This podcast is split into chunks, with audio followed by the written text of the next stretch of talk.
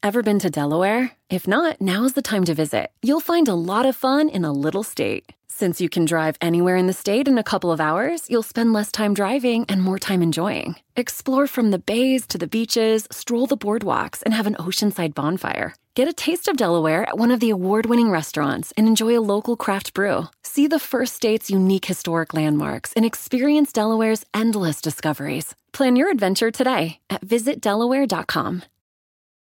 Is America's primary system working? Is the Electoral College still the best process for electing a president?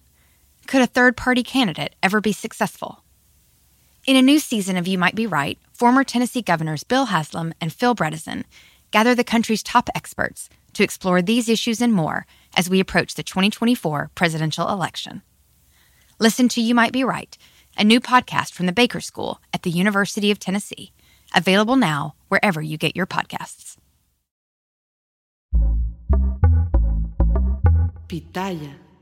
Fiesta Americana Travel Tea presenta.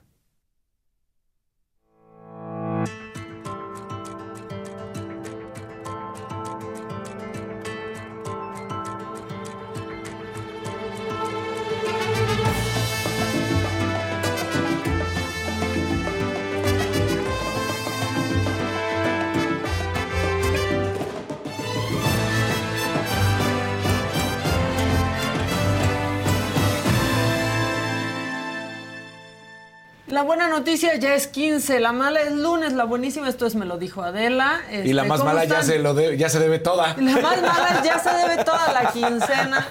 Este, estaba viendo a un especialista financiero y decía, enero debería ser el más el mes más fácil porque recibimos más dinero del que debemos. Claro. Claro. En- bueno, no del que debemos, del que deberíamos en, en diciembre y pues sí, pero eso es en el mundo ideal. ¿Cómo Ahorita- están, compañeros? Muy bien, qué gusto saludarte, Maquita, Faust. Ahorita Faust platicaba de lo que veía en las redes. El otro día me salió de estos matemáticos y decía que el año perfecto debería ser de 13 meses, porque entonces todos los meses tendrían 28 días. Y entonces sería ya Sí, ningún no habría un, Ah, un mes claro. de hambruna. Exactamente. Y entonces- enero. Sí. Claro, me llevé muy bien ese matemático. Pues fíjate. ese matemático muy mal, porque aparte este febrero tiene 29. Claro, pero. Todos esos payasitos que dicen, me caso un 29 de febrero, pues ahora sí les toca. A ver, a ver si Ahora es- sí podrían. En- ¿Sabes qué? En la primaria sí tuve un ¿Compañero? un compañero que nació el De año 29, bisiesto. Pobre. pero lo registraron el 28. Ah, bueno. Pero sí, Pues o sea, sí, está, porque sí había nacido el 29. No existir. sí, es Sí, no, Bueno, horrible. Todos los que ya están conectados, a Patricia González, Ibrahim, Alfredo, José Méndez, Alma Zúñiga, a todos ellos, un saludo. Un saludo. Exactamente, exactamente. Cecilia, todos ya, este, quizás ya lo notaron, no está la señora de la casa. Este, No empiece. pero Anda en chinga, anda en mañana va a chinga. estar aquí, mañana va a estar aquí. Este, sí, sí anda en chinga, sinceramente es eso. Lo que está eh, sucediendo, Cecilia contestando a tu pregunta de y Adela, pues onta Adela, Onta. no En todas está partes. Adela. Hoy no está Adela, pero está siempre. Y está en todas. No se marchó. Se marchó a trabajar. Se marchó a trabajar, pero mañana aquí va a estar con toda la información. ¿Y qué demonios pasó el fin de semana? Bueno, ante más de 20 mil simpatizantes, la precandidata presidencial Xochil Gálvez desafió a Claudia Sheinbaum en su cierre de precampaña. Dijo, si le dan permiso, nos vemos en los debates. En tanto, Claudia Sheinbaum aseguró que este año seguirán haciendo historia juntos el gobierno y el pueblo. A mí no me gusta que entre mujeres digan si le dan permiso. Sinceramente, ese discurso yo no me lo trago. Bueno, y en Tlaxcala, más de 700 migrantes fueron rescatados de una bodega del municipio Coaxomulpo, eh, Mulco, perdón. Seis presuntos traficantes eh, de personas ahí fueron detenidos. Es un tema bien difícil en Tlaxcala. Luego de las fiestas decembrinas, la Secretaría de Salud reportó el fin de semana que 16 hospitales del país están saturados. ¿Por qué están saturados? Por padecimientos respiratorios como influenza y COVID-19. Los estados que registran las cifras más altas de hospitalización son, bueno, o las ciudades son Ciudad de México, Hidalgo, Jalisco, Sonora, Michoacán, Oaxaca, Coahuila, Puebla, Veracruz y Guanajuato. Y en información de la Ciudad de México, la activista trans Samantha Gómez fue asesinada anoche en las inmediaciones del reclusorio sur. Samantha iba en un taxi de aplicación cuando en un tope un hombre se le acercó y le disparó. Hasta el momento no hay detenidos por este crimen, pero ¿cuántos transfeminicidios van? Y apenas es enero, ¿eh? eh ahorita les voy a hacer pues la cuenta. Peor, 15 de enero. Sí, apenas es enero, todavía ni, ni, estamos cerca de terminar enero. En información internacional, en su primer discurso, el presidente de Guatemala, Bernardo Arevalo, prometió rescatar a su país de la corrupción y de la impunidad. Aseguró que nunca más el autoritarismo. La ceremonia de investidura se retrasó durante horas por conflictos entre los diputados del Congreso guatemalteco, para que vean que pasa en absolutamente todos lados. Oigan, y un tema eh, pues que no pudimos soltar el fin de semana, luego de que el viernes se informara la desaparición de ocho mujeres colombianas en Villahermosa, Tabasco. Al día siguiente, el gobernador Carlos Manuel Merino informó que las jóvenes habían sido encontradas con vida que estaban bien de salud y que permanecían bajo resguardo de las autoridades. Para que nos informe de qué ocurrió, porque hay mucha controversia y mucho eh, pues desconcierto en torno a este tema, tengo vía telefónica a Juan Carlos Sauza, corresponsal en Tabasco. Juan Carlos, ¿cómo estás? Buen día, buen inicio de semana.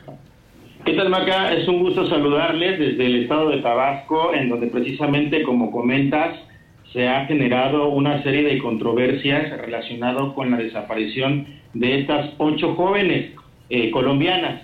Eh, te comento que diversas autoridades, entre ellos Juan Carlos Castillejos Castillejos, quien es el secretario técnico y seguimiento gubernamental en el Palacio de Gobierno aquí en Tabasco, pues eh, consignó de que las autoridades de la embajada habían notificado la desaparición de las jóvenes el pasado viernes 12 de este mes y ya habían permanecido en el estado de Tabasco ya desde el viernes 5.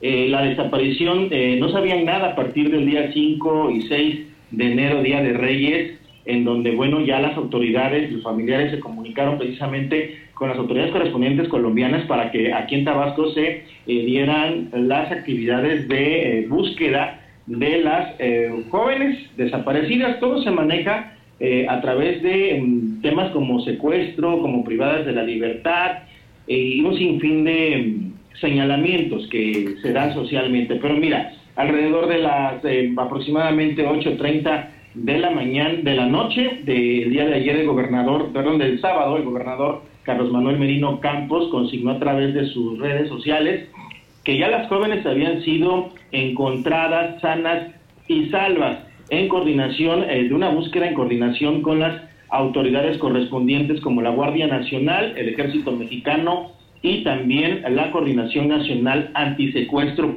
La Fiscalía General del Estado fue la que notificó ya a través de un comunicado que se había logrado la pronta localización de las jóvenes de origen colombiano reportadas como desaparecidas. Así lo consigna la autoridad judicial y pues con el apoyo del gobierno del estado y las autoridades en materia de seguridad se logró con, con operativos realizados en diversos puntos del estado, en donde pues consignan que es el municipio de Cárdenas. Cárdenas se ubica aproximadamente a 40-45 minutos de la capital tabasqueña. Es uno de los municipios que eh, pues tienen algunos eh, puntos rojos en materia de delincuencia. Eso debido a la comunicación que hay entre comunidades.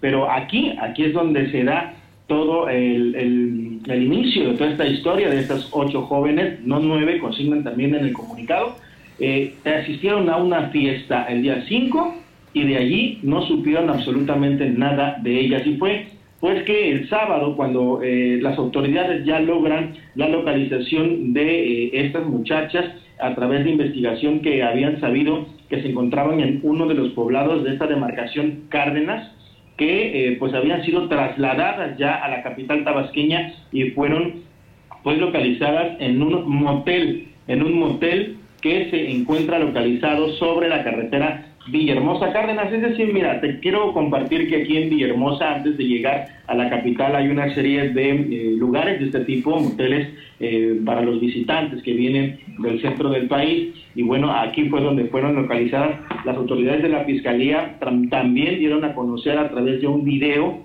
que eh, pues Mariana García Muñoz pues confirma que solamente fueron ocho y no las nueve y que llegaron la, ellas el 5 de enero de manera eh, de, turistas aquí a Tabasco y que bueno, también había eh, ella hablado a uno de sus familiares, a su mamá, eh, de, manera emocional que se encontraba alcoholizada, lo consigna ella de esta manera en donde le dijo pedir perdón a su madre por todo lo que había hecho. Vamos a escuchar este, este, vamos a, vamos a ver este video precisamente de Mariana García Muñoz.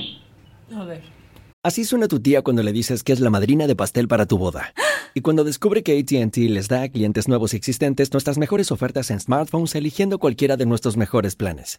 Descubre cómo obtener el nuevo Samsung Galaxy S24 Plus con AI por cuenta nuestra con intercambio elegible. Conectarlo cambia todo. ATT. Las ofertas varían según el dispositivo. Están sujetas a cambios. La oferta del S24 Plus de 256 GB disponible por tiempo limitado, sujeto a términos y restricciones. Visita tt.com diagonal S-US diagonal Samsung para más detalles. Did you know that Delaware has endless discoveries? The first state invites you to explore miles of beaches and boardwalks, dozens of unique breweries, award winning restaurants, some of the country's best state parks, beautiful garden estates, and even tax free shopping. There's plenty of fun for the entire family and more. Find trip ideas and all the info you need to plan your Delaware discoveries at visitdelaware.com. Hola, yo soy Mariana García Muñoz. Me encuentro en la Fiscalía de Tabasco, yo me encuentro bien de salud.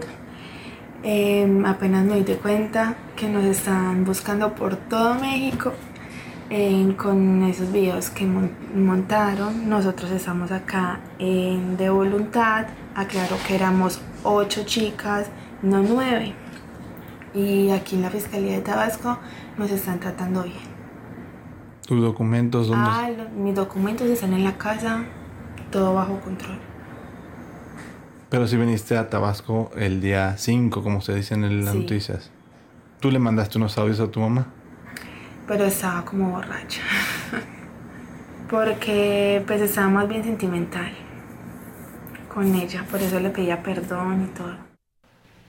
Uy, ok, Juan Carlos. Pues esto es lo que ella precisa, que se encontraba borracha y por eso le había marcado a su mamá pidiéndole perdón. Y es que hoy por la mañana en Palacio Nacional fue el presidente Andrés Manuel López Obrador quien informó precisamente eh, que eh, las colombianas desaparecidas pues fueron encontradas aquí en Tabasco y no fueron secuestradas o detenidas sino que vacacionaban aquí en la entidad. Eh, muchos de quienes monitoreamos las mañaneras del presidente pues escuchamos la pregunta explícita de una de las reporteras en cuanto a si eh, se encontraban ellas haciendo otras actividades. Eh, hay medios de comunicación que las consignan como escort, pero el presidente, bueno, en, en materia de informar, pues ya instruyó a la secretaria de Seguridad y Protección Ciudadana, Rosa Isela Rodríguez, que dé a detalles la información sobre lo ocurrido de estas ocho jóvenes acá en el estado de Tabasco.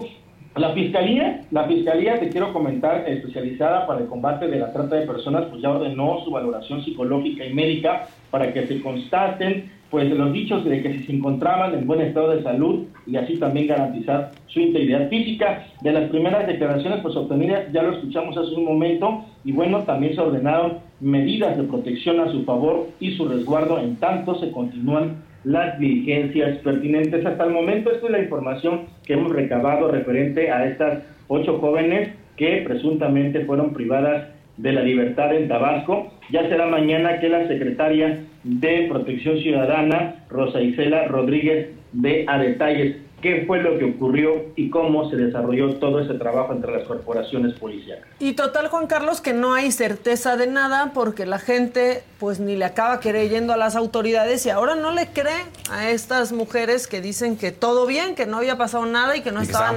privadas de su libertad, ¿no? Y es que sí, así es. Eh, lo que ocurre es que finalmente todo se desarrolla después de una fiesta. Hay que recordar que eh, a nivel nacional pues han habido casos de jóvenes que acuden precisamente a turistear a puntos de la República, van a fiestas, han habido hasta asesinatos, sin embargo aquí en Tabasco las ocho jóvenes eh, tuvieron comunicación con una de, tenían comunicación, aquí uno de los medios de comunicación locales eh, consignan de que lograron comunicación con una de las mamás, donde ella dice que eh, quienes estaban con ella, es lo que se comprende, les daban un teléfono para que se pudieran comunicar con cada uno de sus padres para saber cómo se encontraban. Sin embargo, la señora, por otra parte, se escucha contradictoriamente también en el que dice que las autoridades no hicieron su trabajo, en el que se encontraban privadas de su libertad porque no portaban sus equipos móviles, mucho menos su documentación con quien identificarse. Sin embargo, en las imágenes que estamos mostrando precisamente, eh, pues vemos que las jóvenes, pues todavía se ve que venían de una fiesta. Bueno, será hasta el día de mañana que eh, a través de la presidencia, en la mañanera, pues Rosa Isela Rodríguez dé a conocer a detalle qué fue lo que ocurrió realmente, cuál es el fondo no el trasfondo, el fondo de lo ocurrido. Esta historia de ocho colombianas. Y muchas cosas ha tenido que aclarar el presidente, ¿no? De, Tabasco últimamente. Sí, sí, sí, aquí a través de los medios de comunicación, nuestros compañeros estamos bastante, bastante sorprendidos como Tabasco también está volteándose a ver mucho con temas en, temas electorales, en temas que tienen que ver eh, con este tipo de sucesos que se realizan o que se están eh, manifestando en el estado de Tabasco, eh, pues, recientemente eh, también con el tema de la delincuencia. si me permites, aquí en Tabasco, bueno, la presencia de la Guardia Nacional y del Ejército Mexicano se ve bastante presente en diversos puntos de Tabasco, municipios, contamos con 17 municipios y también comunidades, fraccionamientos en la zona metropolitana de la capital tabasqueña, en donde pues, la presencia se ve bastante reforzada. Pues sí, ahí están las cosas. Muchas gracias, eh, Juan Carlos. Vamos a estar pendientes de esto, a ver qué dice mañana la secretaria de Seguridad, eh, Rosa Isela, y pues estamos, estamos pendientes. Claro que sí, me hace un gusto saludarles desde aquí, desde Tabasco. Un saludo hasta allá. el gusto es nuestro. Gracias por, por, entrar con nosotros, que tengas un gran inicio de semana. Y eh, pues los que no vamos a tener un gran inicio de semana Híjole, pues creo que es una gran parte del Valle de México porque el sistema Cutzamala, que abastece de agua a una gran, gran parte del Valle de México, está en una situación realmente crítica después de cuatro años con muy, pero muy pocas lluvias. Por esta razón, el fin de semana el gobierno de la Ciudad de México anunció que se disminuyó el suministro de agua y le dejaron de entregar 800 litros por segundo. La cantidad de agua que se recibe es ligeramente menor a la que se entregaba el año pasado. Pero para hablar de este tema y para que nos explique, tengo vía Zoom ya listo a Ramón Aguirre. Él es consultor especialista en agua y exdirector del sistema de aguas de la Ciudad de México. Ramón, ¿cómo estás? ¿Qué drama estamos viviendo con el agua, eh? ¿Qué tal, Maca? Muy, buenos días, gusto saludarte a ti y a tu auditorio. Igual. Mira, la situación, como bien lo comentas, es muy complicada, en particular en el Valle de México, pero debemos tener claro de que el problema es un problema que va más allá, es un problema casi nacional, porque solamente el 24% del país no está sujeto a algún grado de sequía, y a nivel nacional el 44% del territorio está con sequía es entre severa y extrema. Dentro de ese 44%, pues obviamente está la cuenca del Cutzamala. Y el tema es complicado porque históricamente nunca habíamos enfrentado un problema de ese tamaño. Y aquí es donde necesitamos poner sobre la mesa que si bien es cierto que el sistema Cutzamala proporciona una cuarta parte del agua que se consume en el Valle de México, el problema serio es de que al combinarse con otras fuentes de abastecimiento, con pozos básicamente, entre la suma del Cutzamala y los pozos en muchas zonas de la ciudad del Valle de México se alcanza a dar el servicio. Si tú le quitas eh, el Cutzamala a esa zona y nada más dejas los pozos, pues ya el servicio ya no se alcanza a otorgar. Es, yo a veces hago el símil un poco burdo, es como si tú tienes una bicicleta y le quitas una rueda, no tienes media bicicleta, ya no tienes bicicleta. Entonces, sí es un tema muy complicado. Ahorita Maca no se ha sentido tan fuerte por una sencilla razón, porque todavía está haciendo frío, el consumo es notoriamente más bajo, pero empezando la época de calor la cosa se, va a poner complicada. Sí, es realmente grave lo que, lo que se está viviendo, ¿no? Como en otros años empezábamos a hablar de esto hacia em, Semana Santa, ¿no? Pero ahora no dejamos de vivir la falta de agua en ninguna colonia. Ya no, ya no son eh, colonias específicas, ¿no? Donde decíamos antes, sino son todas, eh, Ramón, y pareciera que realmente no hay un plan, no hay una campaña tampoco de ahorro, no, no hay nada.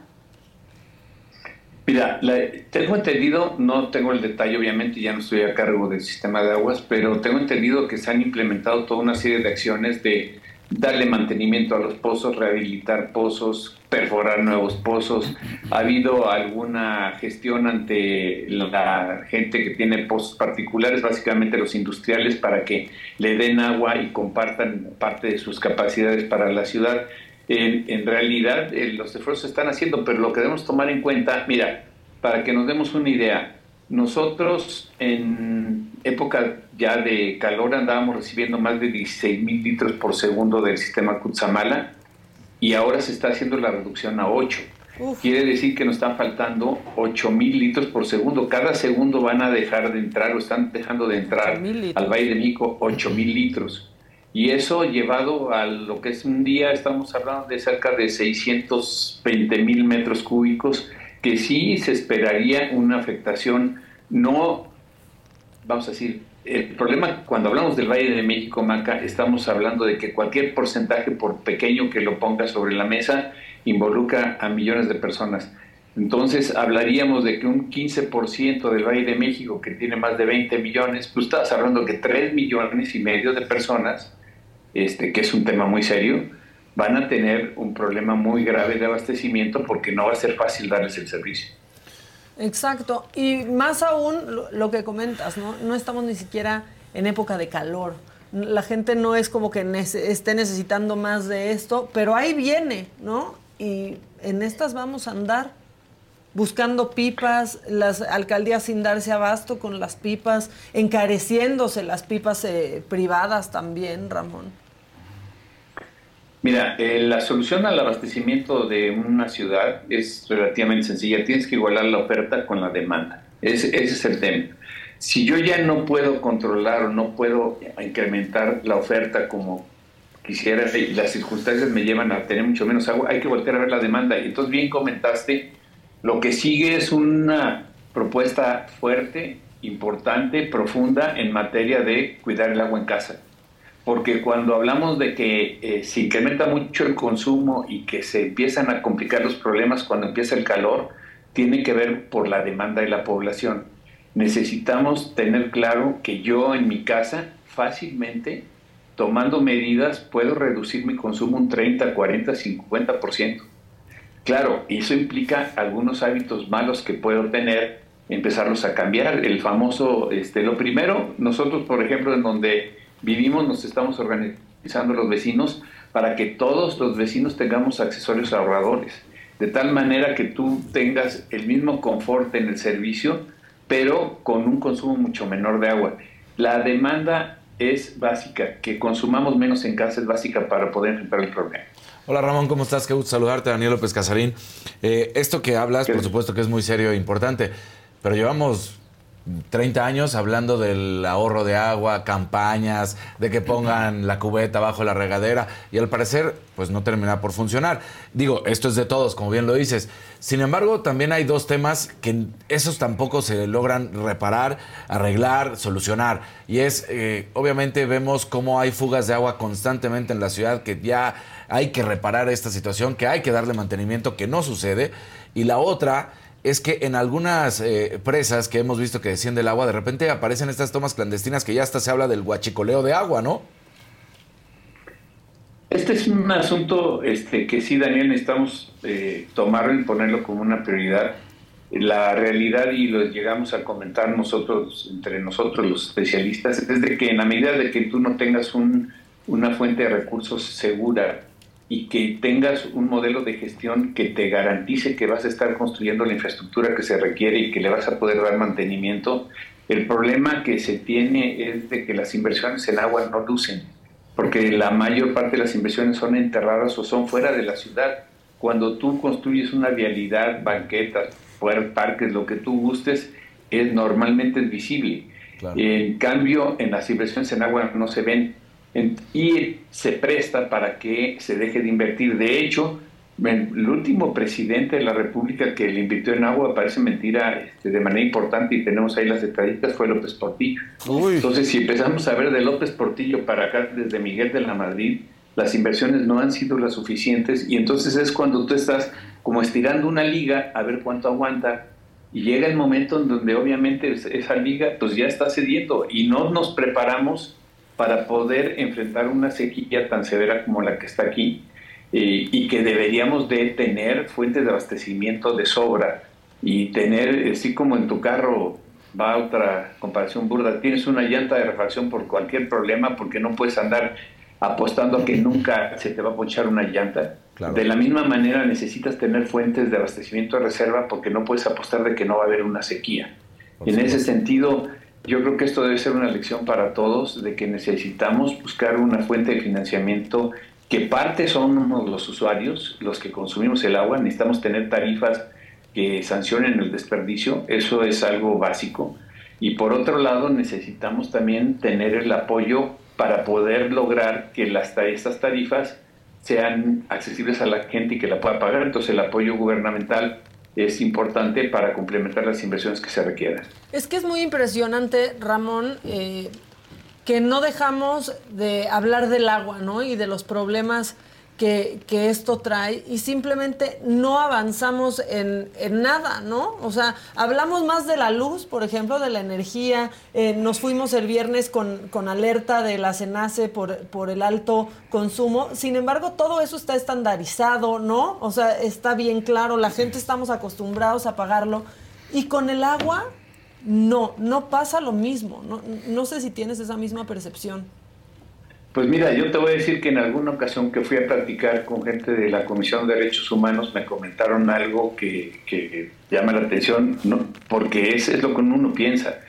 Eh, empiezo a platicar con él y me dice, ingeniero, que para nosotros el agua es como el aire. O sea, es que, pues sí, nada más que lo es tan importante el agua que sentimos que de entrada debería de ser un derecho que tenemos eh, eh, y que debemos de disponer de él bajo cualquier circunstancia. Bueno, la situación es de que sí se requieren fuertes inversiones y ese es, el, ese es el tema. Uno de los aspectos que necesitamos es reconstruir todo nuestro modelo de gestión un punto muy importante es la profesionalización de, los organismos de agua, no solo del Valle de México, sino de a nivel nacional. Tenemos un modelo de gestión donde a pesar de que es un monopolio y que solamente yo vendo el agua y tengo toda la ciudad son mis usuarios, son monopolios que no están funcionando bien, que no están logrando su cometido de eh, dar mantenimiento, ampliar la infraestructura y poder asegurar una calidad del servicio porque se ha politizado demasiado este tema. Necesitamos profesionalizar mucho el sector y claro, estamos hablando de un proyecto de décadas. ¿eh? O sea, resolver este tema, eh, por ejemplo, el problema del Valle de México es un tema de 25, 30 años. Estás hablando de cinco sexenios para poderlo realmente resolver. Ahora, esos cinco sexenios, pues hay que empezar ya, porque si mientras más nos tardemos, no, el problema en vez de disminuir va creciendo. Sí, vamos contra el reloj. Sí, oye, Ramón, una pregunta. ¿Qué tal estos programas de cosechar agua? ¿Puede funcionar? ¿Puede ser una solución? ¿O es nada más un parchecito? ¿Cómo ves? Mira, ese, la cosecha de agua es todo suma, ¿no? O sea, cada metro cúbico, cada litro que tú logres captar en los techos de las casas suma. Yo les voy a decir que tengo el mejor ejemplo en casa porque mi padre tenía, en paz descanse, tenía una casa en Topilejo y él no estaba conectado a la red, él captaba agua de lluvia. Pero también para poder resolver ese tema, que tú con el agua que llueve puedas este, abastecerte, primero pues mi padre pues estaba prácticamente solo, tenía dos cisternas enormes, tenía eh, su casa era grande, pero no es lo común, o sea, lo normal es de que tengas techos máximo de 70 a 100 metros cuadrados, que tus almacenamientos sean muy limitados, entonces prácticamente el captar agua de lluvia te ayuda durante la temporada de lluvias, pero ¿qué haces en la temporada de estiaje? Y en la temporada de estiaje, como ya comentamos, es cuando hace calor, cuando la gente demanda más. Entonces, la infraestructura que va a tener la ciudad o que requiere la ciudad, prácticamente la misma si captas agua de lluvia o no, porque cuando vas a necesitar esa infraestructura, vas a necesitarla para dar el suministro en el pico de la demanda más fuerte. Claro.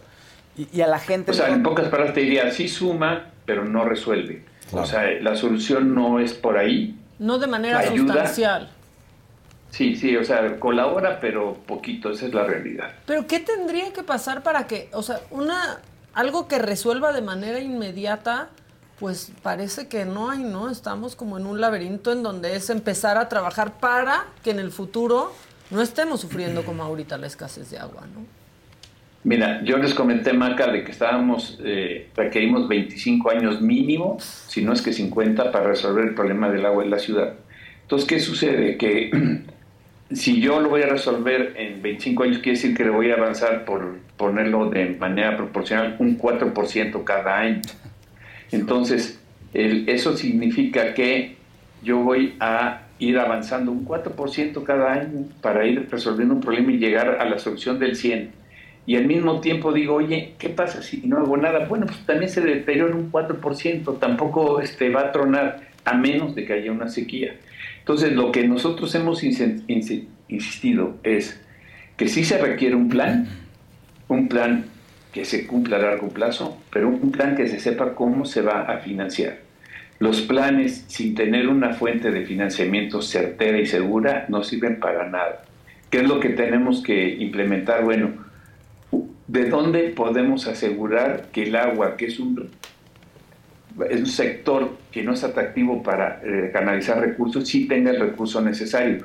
Bueno, hemos dicho eh, a nivel nacional, se cobra el agua que se extrae del subsuelo o que se saca de las fuentes superficiales, que son los derechos de agua que pagan los industriales y también los organismos operadores, pero básicamente la parte más importante son los industriales. Ese recurso que se capta se va a la gran bolsa que distribuye después Hacienda. Lo que nosotros decimos, bueno, ese recurso que se etiquete para que sirva para inversiones nada más del sector y por lo menos tener esa parte como lo más seguro y buscar que se complemente sí con la participación de los usuarios a través de lo que pagan por sus tarifas, que parte de lo que paguemos por el servicio de agua sea para la construcción de la infraestructura, pero sí necesitamos una gran reforma, ¿eh? porque estamos cada día, como ya lo comenté, estamos estirando la liga para que cada día estemos en un riesgo y complicando las cosas en vez de irlo resolviendo. Sí, y lo que está pasando es que todas estas entrevistas que tendrías hacia Semana Santa, pues ahora son desde enero, Ramón, porque la gente ya está sufriendo desde ahorita, eh, pues la falta de agua en donde, de verdad, o sea, cada quien desde su privilegio, ¿no? Pero hay lugares, ¿no? Eh, zonas habitacionales en donde, pues con una jalada del excusado, se acaban el agua en el día. Mira, tenemos nosotros zonas que no van a padecer, que son las zonas bajas de la ciudad, porque el agua obedece a la gravedad obviamente y se va a las partes bajas, o bien las zonas que están cerca de las fuentes de abastecimiento que les llega el agua directo. Pero de la misma forma de que hay zonas donde es, no van a darse ni cuenta que hay un problema, hay zonas que desde el primer día empiezan a padecer. Entonces, sí hay en, sobre la mesa eh, una afectación del servicio de millones de personas, que es lo que se esperaría. Y pues hay que aplicarnos todos. La verdad es que es un gran... Ahora ya hay que enfrentarlo. No hay tiempo para hacer muchas cosas. Vamos a decir, lo que se pueda hacer desde el punto de vista de mejorar la oferta es mínimo comparado con la afectación que se está teniendo. Lo que sigue es voltear a ver la demanda y aplicarnos todos y poner lo que nos corresponde para lograr pues, salir adelante en un tema donde ojalá se está apostando a que va a llover, llover este año en 2024. Pero con esta situación del cambio climático, les voy a ser franco, yo estoy realmente sorprendido de cómo el cambio climático dejó de ser una cosa de largo plazo cuando ya está presente eh, en muchos aspectos. Eh, de repente tenemos, estábamos estudiando cómo se estaba comportando las presas del Kutsamala y parece mentira que nos está lloviendo cuando antes, cuando antes no llovía. Claro, no se recuperaron las presas como hubiéramos querido, pero vamos a decir, hubo una ligerísima recuperación en el mes de diciembre, cuando se supone que no es una temporada de lluvia. Exactamente. Y de repente te topas, aunque fue, el año pasado fue el más caluroso de, de, de 40 años, la situación está complicada. Sí, con una ola de calor ahí que nos azotó en verano, que fue Terrible. Pues le vamos a ir dando seguimiento, Ramón. Gracias por entrar a platicar un ratito con nosotros. Un gusto saludarles, muy buenos días. Igualmente, igualmente. Y la verdad es que la gente, o sea, ya aprendimos a apagar la luz. Sí. ¿No? Aprendimos a ponernos el cinturón, nos pudieron educar para todo, pero, la verdad con el agua no se ha podido. Did you know that Delaware has endless discoveries? The first state invites you to explore miles of beaches and boardwalks, dozens of unique breweries, award winning restaurants, some of the country's best state parks, beautiful garden estates, and even tax free shopping. There's plenty of fun for the entire family and more. Find trip ideas and all the info you need to plan your Delaware discoveries at visitdelaware.com. Can you remember a time when you thought someone you disagreed with might actually be right? In the new podcast, You Might Be Right, former Tennessee governors Bill Haslam and Phil Bredesen pose that question to guests like Paul Ryan, Al Gore, and Judy Woodruff. Come for the stories, stay for the substance and expert insights into some of the most challenging issues facing the country, including affordable housing, crime, and education. Listen to You Might Be Right a new podcast from the Baker School at the University of Tennessee, available wherever you get your podcasts.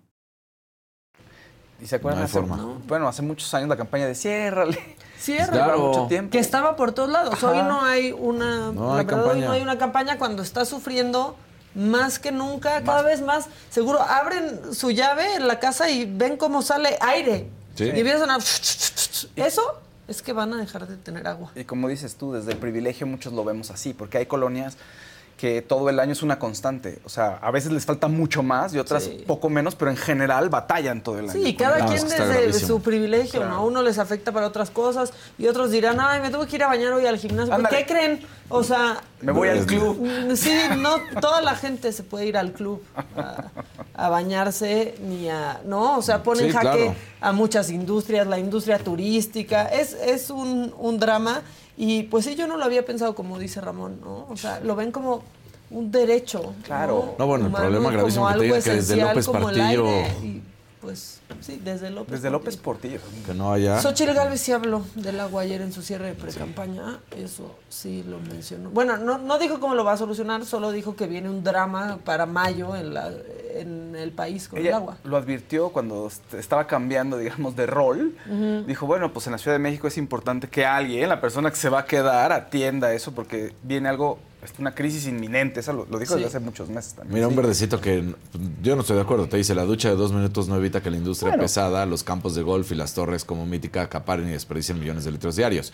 Si millones de personas reducen el tiempo de agua, vas a ver si no hay un cambio. Pues sí, pero también las torres es todo, como por eso lo estoy diciendo, es todo. Suyo, Pero si empezamos con esa cuestión de decir, ¿para qué ahorro yo agua si el de allá enfrente? Pues entonces no vamos a llegar a ningún cambio. todos hay que hacer desde nuestra trinchera Exacto. algo. Y también, pues sí, poner, poner el, tema de mítica está gravísimo, este, fuertísimo, ¿eh? También. Pero bueno, eh, ¿nos quieren ver a todas horas? ¿Quieren ver programas especiales? El 116 de Roku lo tiene. Aquí una probadita.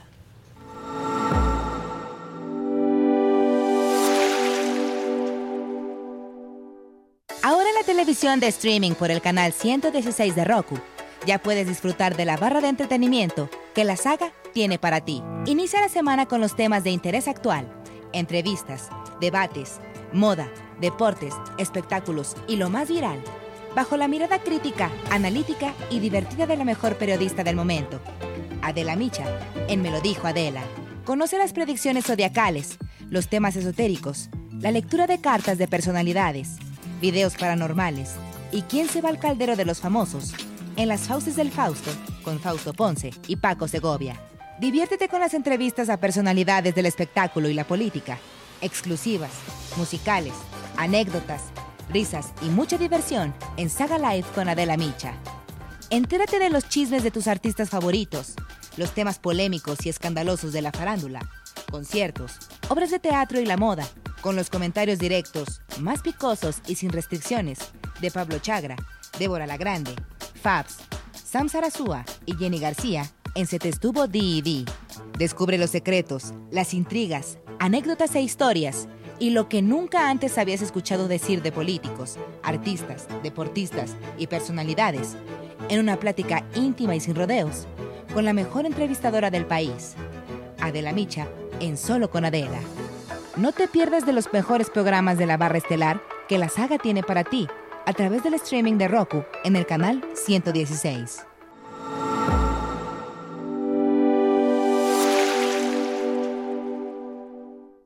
Y ahora Maca nos va a contar un poco sobre la primera Toyota Grand Highlander. Venga, Maca. Sí, hoy quiero platicarles que la vida es más grande con la primera Toyota Grand Highlander. Ustedes que nos están viendo, ¿qué hacen para prepararse para viajar en coche con su familia? ¿Cómo es su rutina luego del trabajo? Pues les cuento que la primera Toyota Grand Highlander tiene 13 portavasos para todos los familiares o amigos que quieran viajar contigo. Y es que gracias a su tercera fila de asientos de mayor tamaño que hace que quepan hasta 8 pasajeros en total, toda la familia puede viajar junta y por su silueta elegante de punta a punta, este vehículo familiar no parece un vehículo familiar. La primera Toyota Grand Highlander fue meticulosamente diseñada para satisfacer y sobrepasar las necesidades de sus pasajeros. Ningún detalle, por más pequeño que sea, fue pasado por alto. Combina perfecto espacio, estilo, confort y tecnología. Por eso, la primera Toyota Grand Highlander cumple sus promesas y más. Descubre más en toyota.com, diagonal español, diagonal Grand Highlander.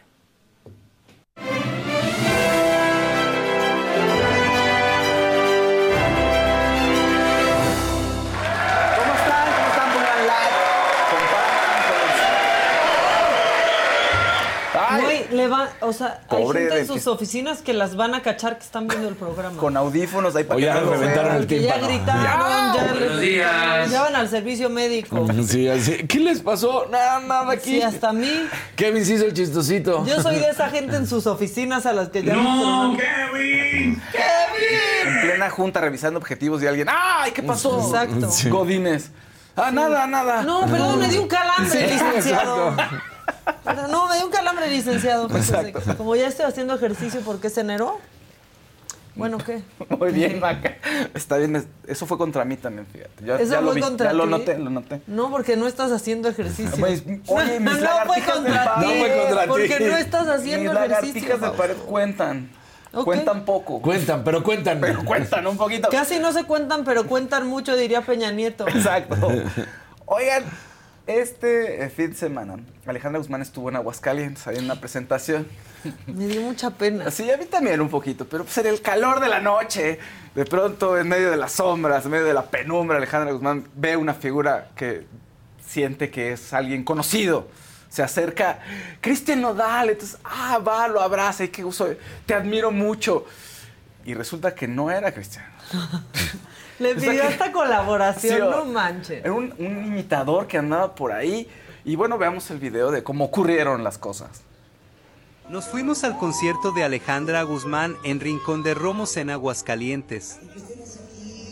No me esperaba que me diera un abrazo y me saludara.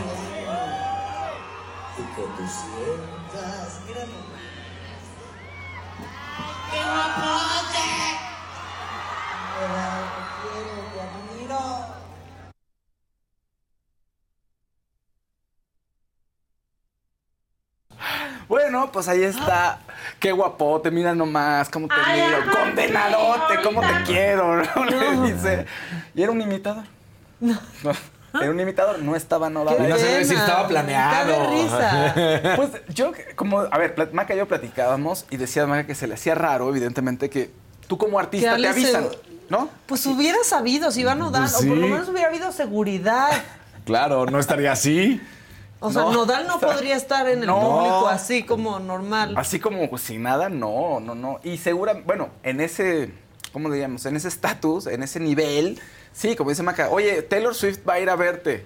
¿no? Alejandra Guzmán. Ah, pues sí. O Lucía Méndez va a ir a ver a Madonna. Bueno, no, ella no, pero. No, pero se avisa. Se avisa. Claro. Se avisa. O sea, igual no a ella directo, pero entonces alguien de su equipo a su equipo.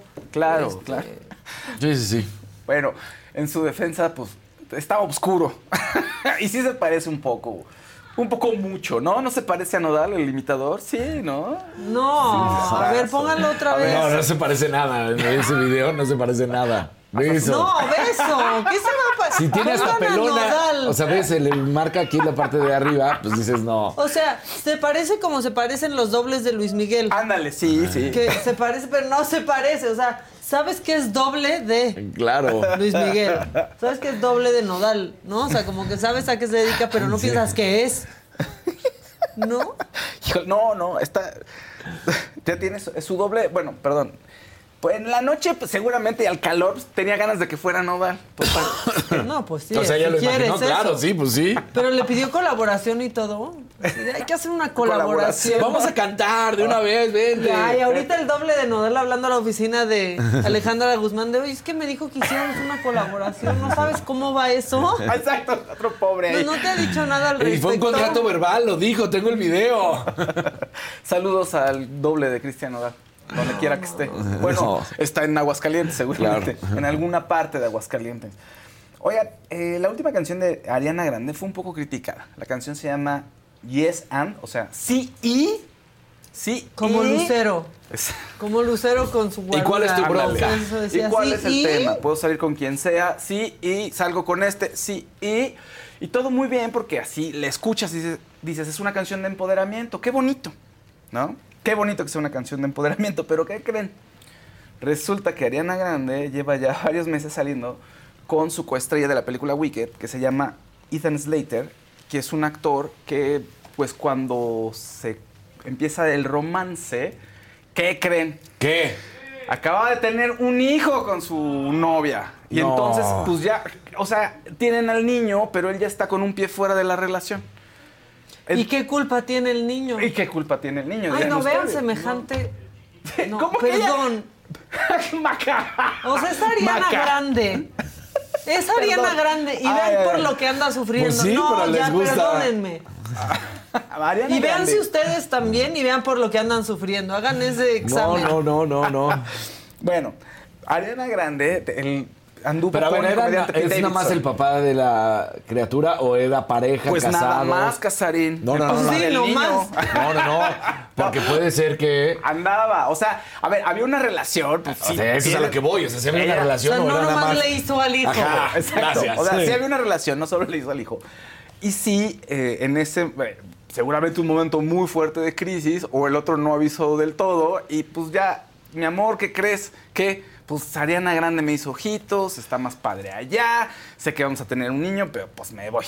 Patanazo. Y entonces, pues yo creo que sí esto fue un mal timing, no sé. No sé ustedes qué piensen. Si unos, unos dirán, pues uno se enamora y el amor lo cura. No, pongan no, otra no vez, sé. pongan otra vez. Es que, es que no puede ser, No, porque no, qué no. esperanza le dejan a alguien. Ve, Ariana Grande sufriendo. Ahora, O sea, perdón, no estoy diciendo nada. Fausto se ríe porque es malo él solito. no es cierto. Pero ¿cómo va a estar sufriendo? Ariana Grande. No.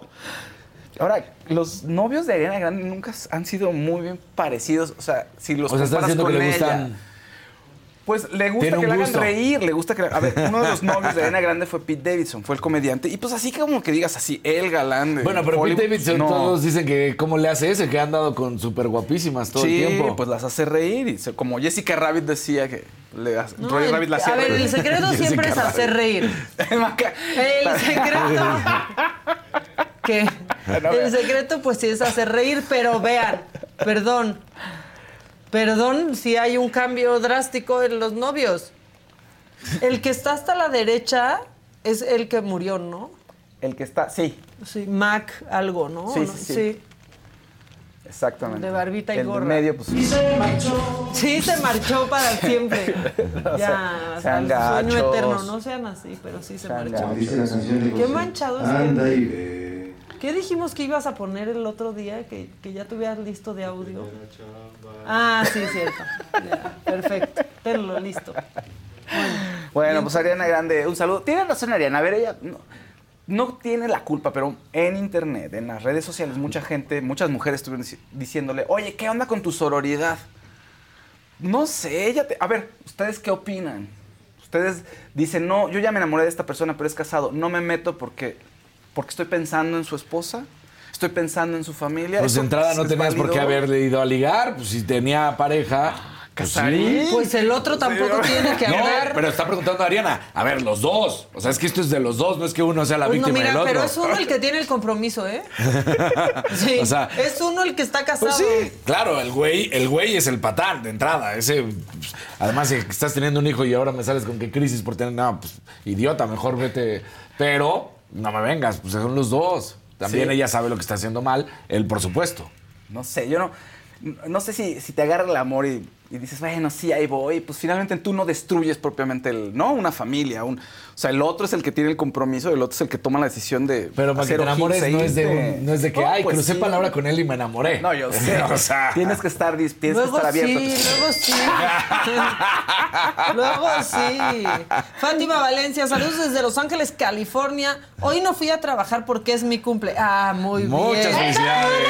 Quedé en casita a verlos. Un abrazo. Muy bien, Fátima. Pues qué bueno. Feliz cumpleaños. Que feliz cumpleaños. Maca hablando del físico de las personas. No. No, Yo bueno. solo dije, ¿por- ¿qué le pasa a Ariana Grande? Ya me lo- que no esté. Y vean por qué sufren ustedes y por quién. Pues eso sí es cierto, ¿eh? Y después el que se rió fui yo, fíjense. Pues sí. Pero por otras cosas me reí, ¿eh? No crean. Sí. ¿Eh? No crean. No crean. Oigan, buenas noticias para Selena Gómez, pero, pero, pero, pero hay un pero. A ver, ¿qué ocurre? Resulta que van a hacer una biografía de Linda Ronstadt, en la cual Selena Gómez es la protagonista. Linda Ronstadt es una de las cantantes más importantes en Estados Unidos de la cultura popular, cantó rock, cantó folk y además eh, para la comunidad latina era importante porque nunca negó sus herencias mexicanas y siempre en su repertorio metió unas canciones ahí de origen mexicano. Entonces la gente la identificaba mucho con México, aunque insisto, está en el Salón de la Fama del Rock and Roll, es decir, su rango era mucho más Sí. amplio, ¿no? Ya no podemos decir que era cantante regional mexicano. Entonces es un, esta artista que merece una película, por supuesto, bueno, pues ahora tiene a Selena Gómez que la va a interpretar. Resulta que el director es David O. Russell. Ustedes no sé si vieron American Hostel o Sí. Tres Reyes, Sí, sí, claro. El Peleador. Bueno, es un, la verdad es que es un muy buen director. Pero la gente también está diciendo a Selena Gómez, ¿qué te pasa, Selena Gómez? ¿Cómo puedes estar trabajando con él? ¿Por qué? Porque David O. Russell tiene bastantes eh, pues, señalamientos de abuso. Abuso físico y también sexual. Resulta que, bueno, este, ay, Amy Adams, en la película American Hostel, dijo que él casi la golpea, que hubo un problema en el set, entonces casi la golpean. George Clooney en Tres Reyes dijo que el tipo era un- una persona sumamente violenta, Violenta. verbalmente y aterrorizaba a todos en el set. Y hace unos años fue señalado por su sobrina, que es una mujer trans, que dijo que en el gimnasio este, la empezó ahí a tocar de manera indebida. Él dijo, sí, sí es cierto, pero es que ella me miró de una manera un poco provocadora. Eso fue la respuesta. Entonces, Ah, David no, bueno. tiene un historial ahí bastante eh, controversial y bastante complicado. De tal manera que en la película Amsterdam, la más reciente que lanzó, eh, se empezó a armar en redes sociales un boicot para no ir a ver la película. Y ahorita Selena Gómez está un poquito en el ojo del huracán. A ver si termina, a ver qué pasa, pues, porque si, si sigue así, la imagen de Selena sí se puede ver afectada. Entonces tendrían que hacer la, la distribuidora y Hollywood tendrían que hacer un- una campaña de marketing y de relaciones públicas para empezar a limpiar esto, porque si no la película va a al ser un director fracaso. la película. O quitarle al director la película también. Porque igual, es y igual y eso es lo que quiere Selena, ¿no? Decir, oye, es que yo quiero interpretar a esta mujer, es un gran compromiso para mí, por eso quiero estar. O sea, Exactamente. igual y no es que quiera trabajar con el director, sino más bien es la historia la que la atrae. Pudiera ser. Puede ser. ¿no? Es un gran director ¿eh? también, pero sí tiene esta fama de violencia. Entonces, bueno, vamos a ver qué ocurre. Por lo, por lo pronto, Selena Gómez eh, será Linda Ronstadt. A ver qué pasa con el proyecto. Una persona que está medio tristeando, se cree que está medio tristeando, es Jason Momoa, porque reveló que no tiene casa, que vive ahí en la carretera. ¿Cómo? En una casa rodante. Seguro sí, Ay, sí le así, encanta que- Porque se va a divorciar, ¿no? Se divorció ya de Lisa Bonet, ya se divorció, pero no ha comprado casa. A ver, es una estrella de Hollywood, no está en bancarrota, no le está pasando absolutamente nada. El tema es que, fíjate, mañosamente, tiene Y- un y programa. se ve bien. Sí, se ve, se ve muy Se ve saludable. Se ve saludable. El tema es que tiene que un digo, programa. andar de arriba para abajo, pues obviamente. Tiene un programa eh, en HBO que se llama On the Roam, o sea, como vagabundeando, donde va viajando en todo Estados Unidos encontrando personas que tengan algún oficio en particular o que tengan alguna cualidad o algún talento especial, o sea, que sean pintorescos, digamos. Y en esta serie, bueno, pues como está viajando, le alquilaron una casa rodante, entonces va en la carretera todo, todo el tiempo. Pero eh, de entrada parece que, ay, pobre Jason Momoa, mira, ni casa tiene, lo despelucaron, ¿no? En el acuerdo de divorcio le quitaron todo, pero no, no es así. Entonces Jason Momoa se está aprovechando de esto para hacer un poquito de marketing del siguiente show en HBO. Los premios eh, de la crítica, los críticos. Ah, los vi. ¿Te gustaron? Es que a mí me gusta mucho. Chelsea Handler, Sí. ¿no? que fue Sí, la sí, sí. conductora, que es una comediante que me cae este, muy bien. A mucha gente no le cae muy bien porque es demasiado ácida. Muy. A mí me cae bien, Este, a mí me cae bien, se me hace muy inteligente.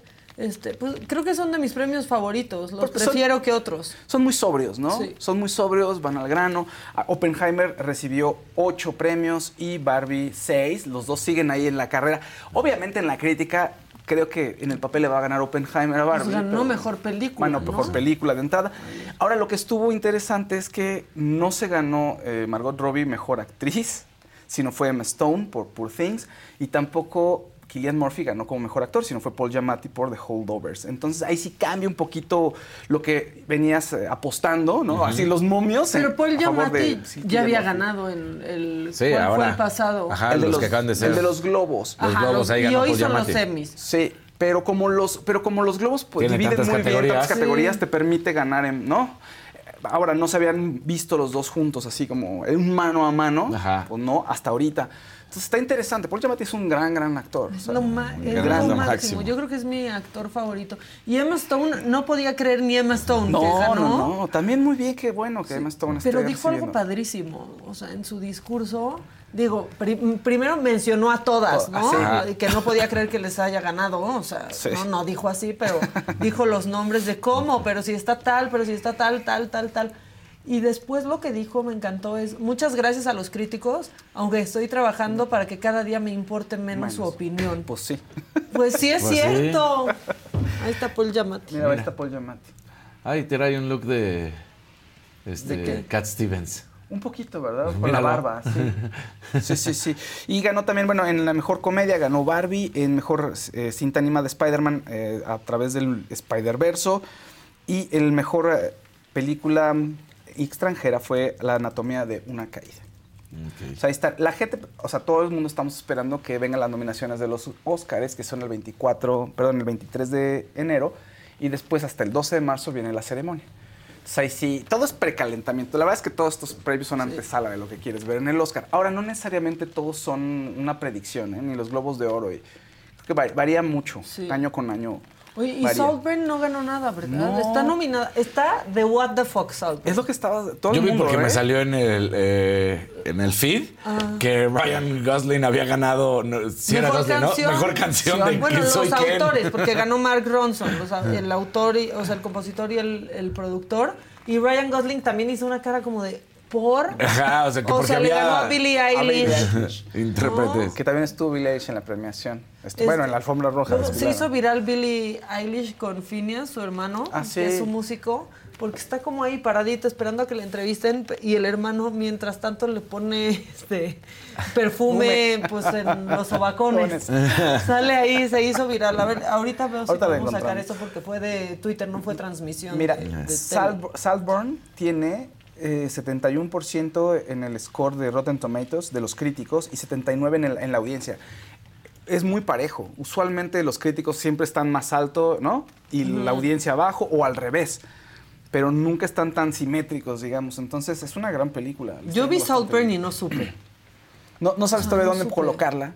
No supe qué hacer ni qué sentir. Es, es buena, súper oscura, este, pero no terminó y no supe.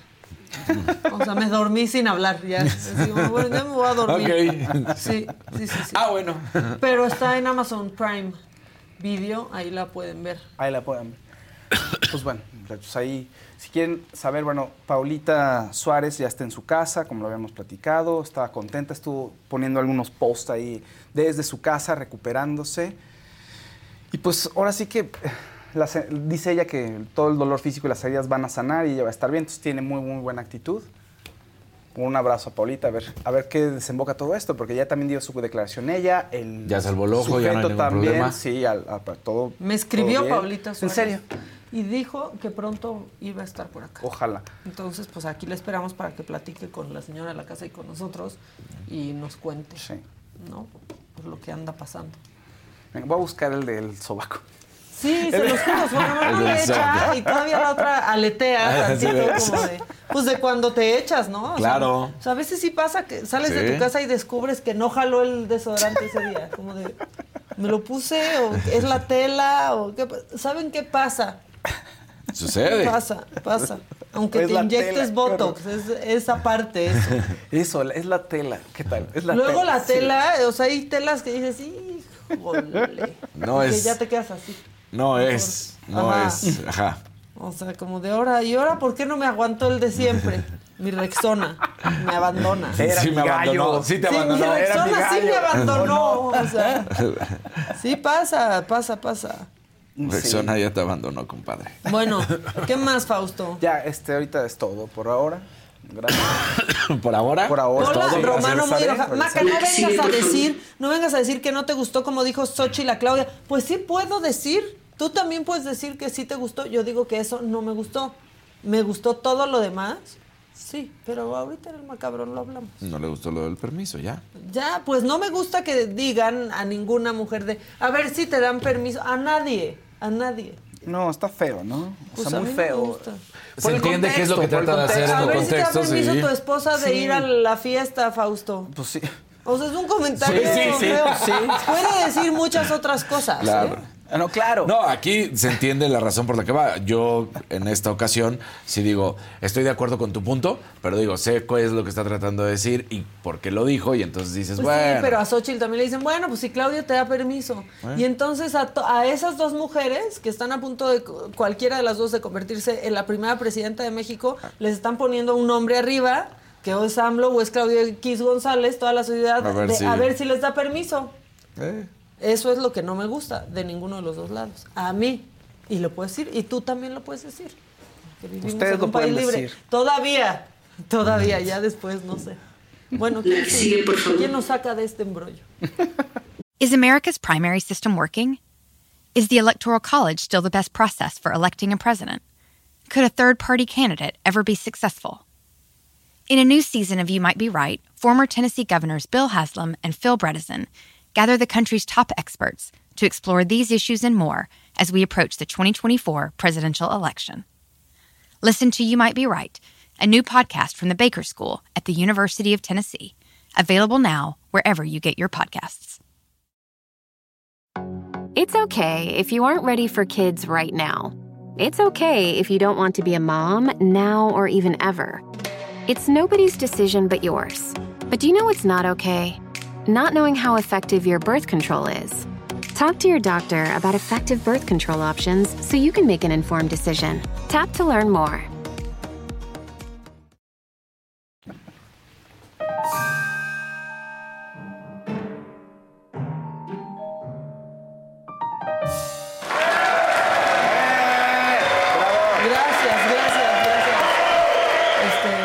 Queridos compañeros. Bueno, vámonos con eh, lo macabrón. Porque, pues este fue un fin de semana tranquilo para Claudia Sheinbaum. Jugó futbolito Eh. con Cuauhtémoc. Blanco. Échale.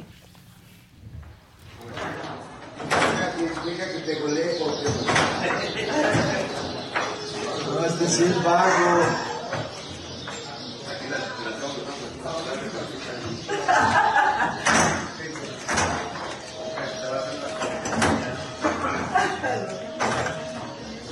Sí es vago. Bien. Buena, por lo menos tiene reflejos.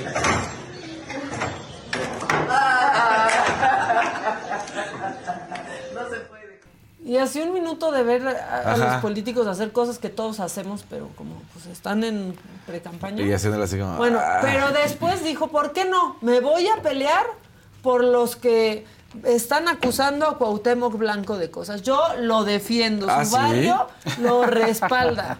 Esto Bien. pasó en uno de sus mítines. No. En el papel. Hay que saberlo. Para que se sepa, compañeros, respeto y unidad. Aquí en Morelos, respeto y unidad.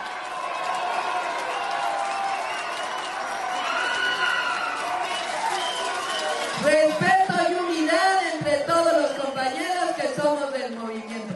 No somos lo mismo, no somos lo mismo que ese frente que se puso otro nombre. No somos lo mismo, aunque metamos a nuestros familiares a trabajar aquí, aunque Cuauhtémoc tenga a su hermano y a todo el mundo, no somos lo mismo porque no somos lo mismo. Así. Ya nada más pasó. Ya, ¿Por qué, exacto. por qué estaban diciendo como Cuauhtémoc Blanco? Porque justamente hablaban de amiguismos, de meter a los familiares a trabajar. Y pues la gente gritaba como Cuauhtémoc Blanco. Se enojó. Se Claudia enojó casi le dio un Sí, dijo aquí, aquí no somos. No somos lo mismo, Unidad. pero hagamos, no lo somos. Bueno, mientras tanto, el evento eh, de, de Xochitl Galvez el fin de semana, pues la verdad es que acaparó la conversación en las redes sociales, fue el cierre de precampaña de Xochitl, y más allá de las críticas que yo sí creo que son absurdas, ¿no? De que usaba prompter, básicamente porque yo estoy usando prompter en este momento, pero son cosas que yo escribí hace rato, y no es que alguien más me lo escribió, simplemente pues lo puedes hacer. Es más, miren, no solo se usa prompter, un discurso se ensaya. Claro. Lo ensayas una y otra vez. ¿Y qué crees? Aun- o sea, perdón si los voy a impactar muchísimo. Aunque tú lo escribas, te pueden dirigir. Claro. Te pueden decir, mira, aquí haz una pausa, aquí haz tal. Bueno, más allá de eso, pues le hizo esta invitación a Claudia Sheinbaum, que yo creo que no me gustó como la hizo. Pero aquí se las dejo. La gente quiere ganar más, quiere dejar de ser pobre, quiere salir adelante. Pero Claudia Sheinbaum no entiende eso, porque ella no entiende a México. Ella, ella viene del privilegio, yo vengo del esfuerzo. Ella siempre ha vivido muy bien del presupuesto de los sobres amarillos. Yo sí sé lo que es no llegar a la quincena. Yo sí sé lo que es arriesgar mis ahorros en una empresa. Yo sé lo que es crear empleos. Ella no ha creado un solo empleo en su vida. Y por eso le vamos a ganar.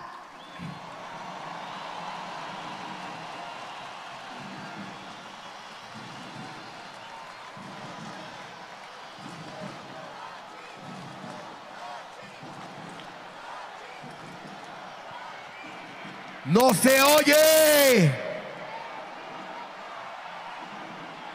Que ¡Más fuerte! claro. Claudia quiere que te conformes y yo estoy convencida que tú mereces más.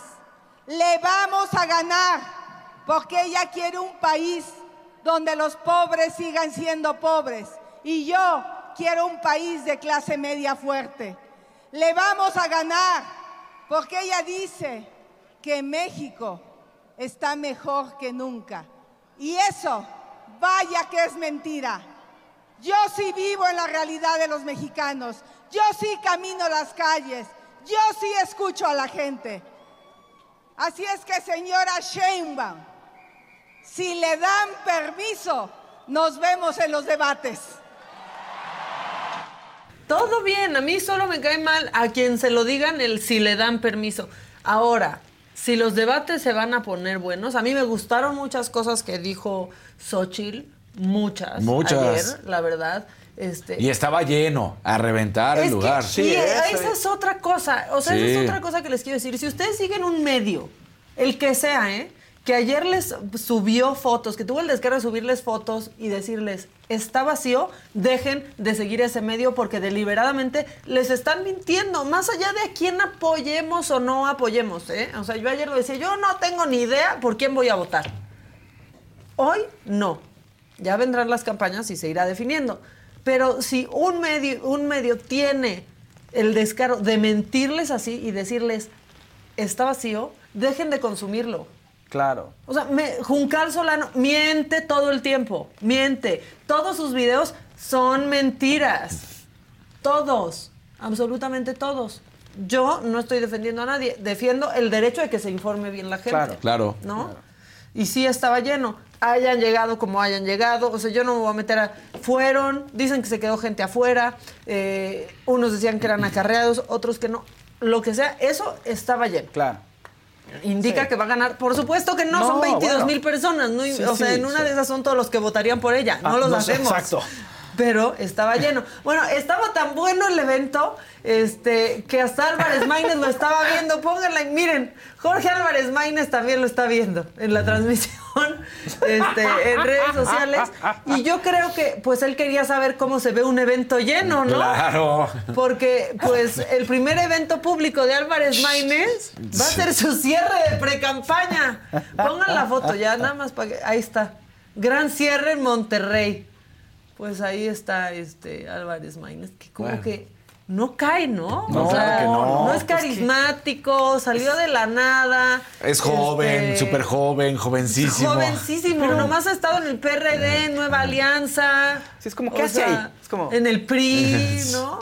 Este, pero bueno, como ya les dije, el primer evento multitudinario este, y público como precandidato de Álvarez Maínez va a ser este su cierre de precampaña, donde no le pasaron la estafeta ni el cetro mágico. No, no, no, no, no. Le pasan el disfraz fosfo, fosfo. Échenlo.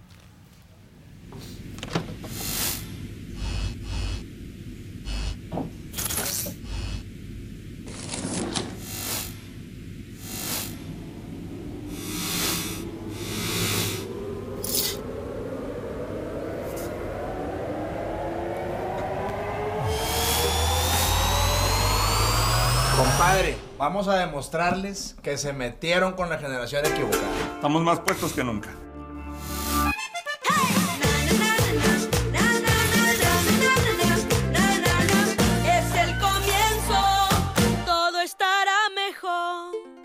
Si fuera nuevo, podría usar No, naranja. A ver, o sea, si no fuera nuevo, podría usar estos tenis. Es un partido que ha hecho de unos Ahora todo es tenis naranjas sí.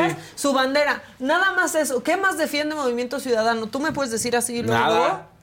No, en serio. o No, sea, o sea, ¿qué nada, piensan no que defiende decir, Movimiento pero- Ciudadano? No, nada más se habla de una generación diferente, algo diferente, pero no queda claro. Es el naranja que es que usa todos nada dicen, más. vamos a hacer, somos diferentes, pero no dicen por qué son No. diferentes, no dicen cómo lo van a hacer. Y yo solo tengo una duda pequeñita. Como gobernador, ¿Samuel García puede salir en un promo electoral de su partido? No. ¿Podría? ¿Que no por estas cosas los de Movimiento Ciudadano se la pasaban denunciando actos Sí. de campaña? ¿Se van a autodenunciar? ¿Qué va a pasar? Se- no, ahí sí van a... Es ridículo aparte. O sea, ya me arruinaron el color naranja. me Quítate- quitaría la chamarra eso. si no trajera aquí el micrófono. Pero bueno, este, para que vean cómo sí hay jóvenes construyendo el futuro, les traigo una noticia. A bueno, ver. construyendo su futuro. Ah, bueno. Emiliano Batres, hijo de la ministra Lenia Batres, cobra 29 mil pesos mensuales brutos. Digo brutos, perdón. Es que estaba en el prompter. Este, 29 29 mil pesos mensuales brutos como jefe de Departamento de Servicio General del Instituto Nacional de Ecología y Cambio Climático. Ah, dicen ustedes, bueno, todo bien, ¿cuál Y es la culpa de su apellido? Exacto. No ha terminado su licenciatura. Mm, Pero ya Está está, horrible. este, ya se sabe la del nepotismo, ya se la claro. sabe. Ah, y si no va a la escuela, ya sabes, este, la ah, de... sí, al centro universitario cúspide. Ajá. Y así le sacan Rápido. como de rayo. Que no han empezado ni clases y ya expidieron títulos. exactamente. Bueno, jóvenes construyendo su futuro. Su ¿no? futuro. Y papás construyendo el futuro de sus jóvenes, ¿no? Sí, ya. No, no, pero mamá, ¿cómo voy a ganar eso si no me ni gra- No importa. Tú no te- Sabes mucho. Claro. O sea, ya llevas un chorro de semestres. Sí. Ya, ya te aprendiste lo básico. Bueno, y ya para Ya cerrar. hiciste el tronco común, ya. Ya pasaste eso, hombre. Sí. Ya puedes, ya, Ya. puedes. Ya para cerrar, este, yo solo espero que todos tengan una mejor semana, que la que tiene Nancy N. Por favor, pongan a Nancy N. Dios mío. Porque fue detenida el día de su boda. ¿Cómo? El más feliz de su vida está señalada como parte de un grupo de extorsionadores del cual su novio, el ratón, también formaba parte. El ratón, ustedes dirán, está luchando por la libertad de su... La dejó de su vestir. El ratón salió corriendo Fue a de a plano, esconderse. así, sí. Y entonces huyó. Nancy N, ahí vestida de blanco. O sea, pero no nada más por ser la, la novia. O sea, ella sí está. Es, es irónico porque está esposada. Claro. ¿no? O sea, sí. Pero estuvo bien. Estuvo- por favor. Fue, fue bueno. La que sigue, por favor. Oigan, perdónenme que no entiendan el humor elevadísimo. Fue Pero- fino, fue fino. Bueno, o sea, perdónenme. Se Es- son los detalles. Y los agentes seguros esperaron. Alguien se opone y luego, Ajá, luego. no, ¿de quién O sea, da el sí? Y el ratón en chingo. Sí, ay, güey. se Va. ve. Ya llegó, ya llegó. Este, pero bueno, vestida de blanco ya ahí se quedó con su carita empapada, como diría la, era la oreja Con de su Van Gogh, carita empapada. empapada. Sí, pero bueno. Qué triste. Este, no habrá luna de miel. Spoiler alert, no hay luna de miel. Spoiler alert, yo ya terminé y le toca a Casarín. No estoy triste, estoy feliz, aunque es quincena y ya se va. Ya se Ya va. se va. Cuando Xochitl dijo, este, Yo sí sé. sé lo que es no llegar a la quincena. I really felt that. O sea, lo sentí. Claro, nosotros sí también, Xochitl. "Ay, nosotros, sí". Nosotros también. estamos contigo no llegando a la quincena. No como el hijo de Lenia Batres. No, claro que no, No, no pues manchen, no. ese ya, o sea, ¿Qué pasa casi 30 mil pesos brutos. Brutos. gana. Eh, Sí, sí, sí, sí. brutos. Bueno, adiós. sigue, por favor.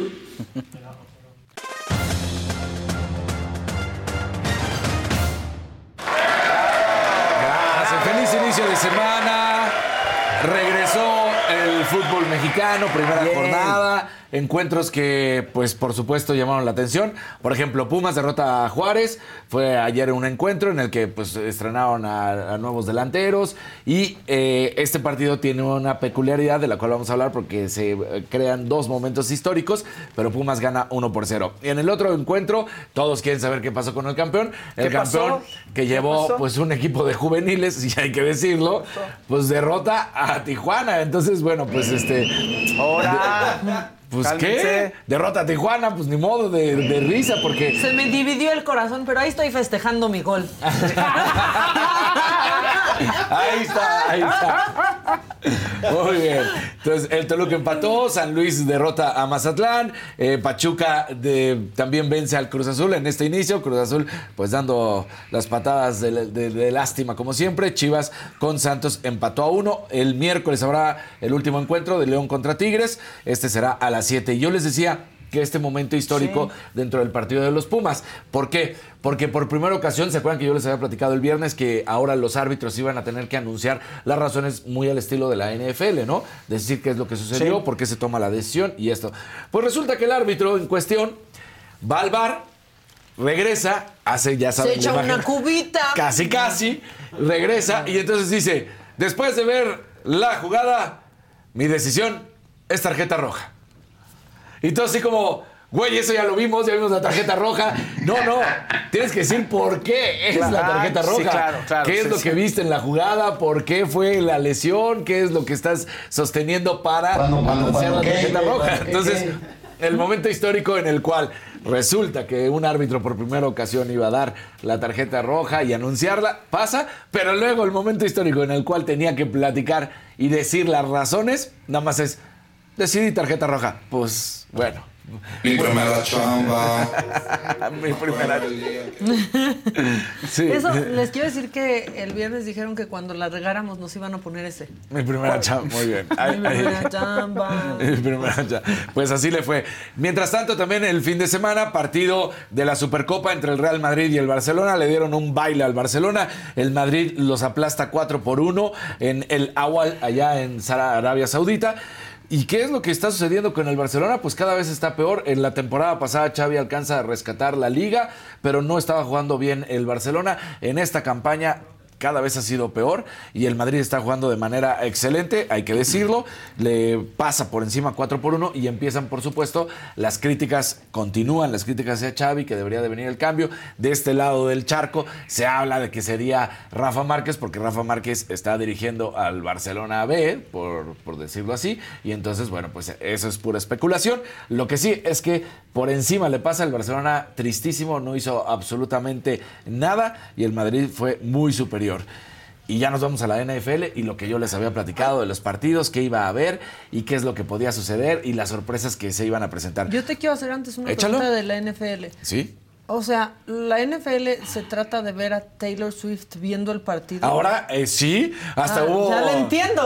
Por primera vez le entiendo una temporada Para, de para los seguidores de Kansas City, sobre O sea, todo, ¿no? Para los seguidores de ¡Qué Kansas bárbaro! City. Sí, no, bueno, Hola, lo- guapa. ya lo habíamos platicado. Sí, hola guapa, sí, pero. la revolución de lo que hizo eh, eh, Taylor Swift al llegar a ser la aficionada número uno de Kansas City, en este sentido, la aficionada número uno.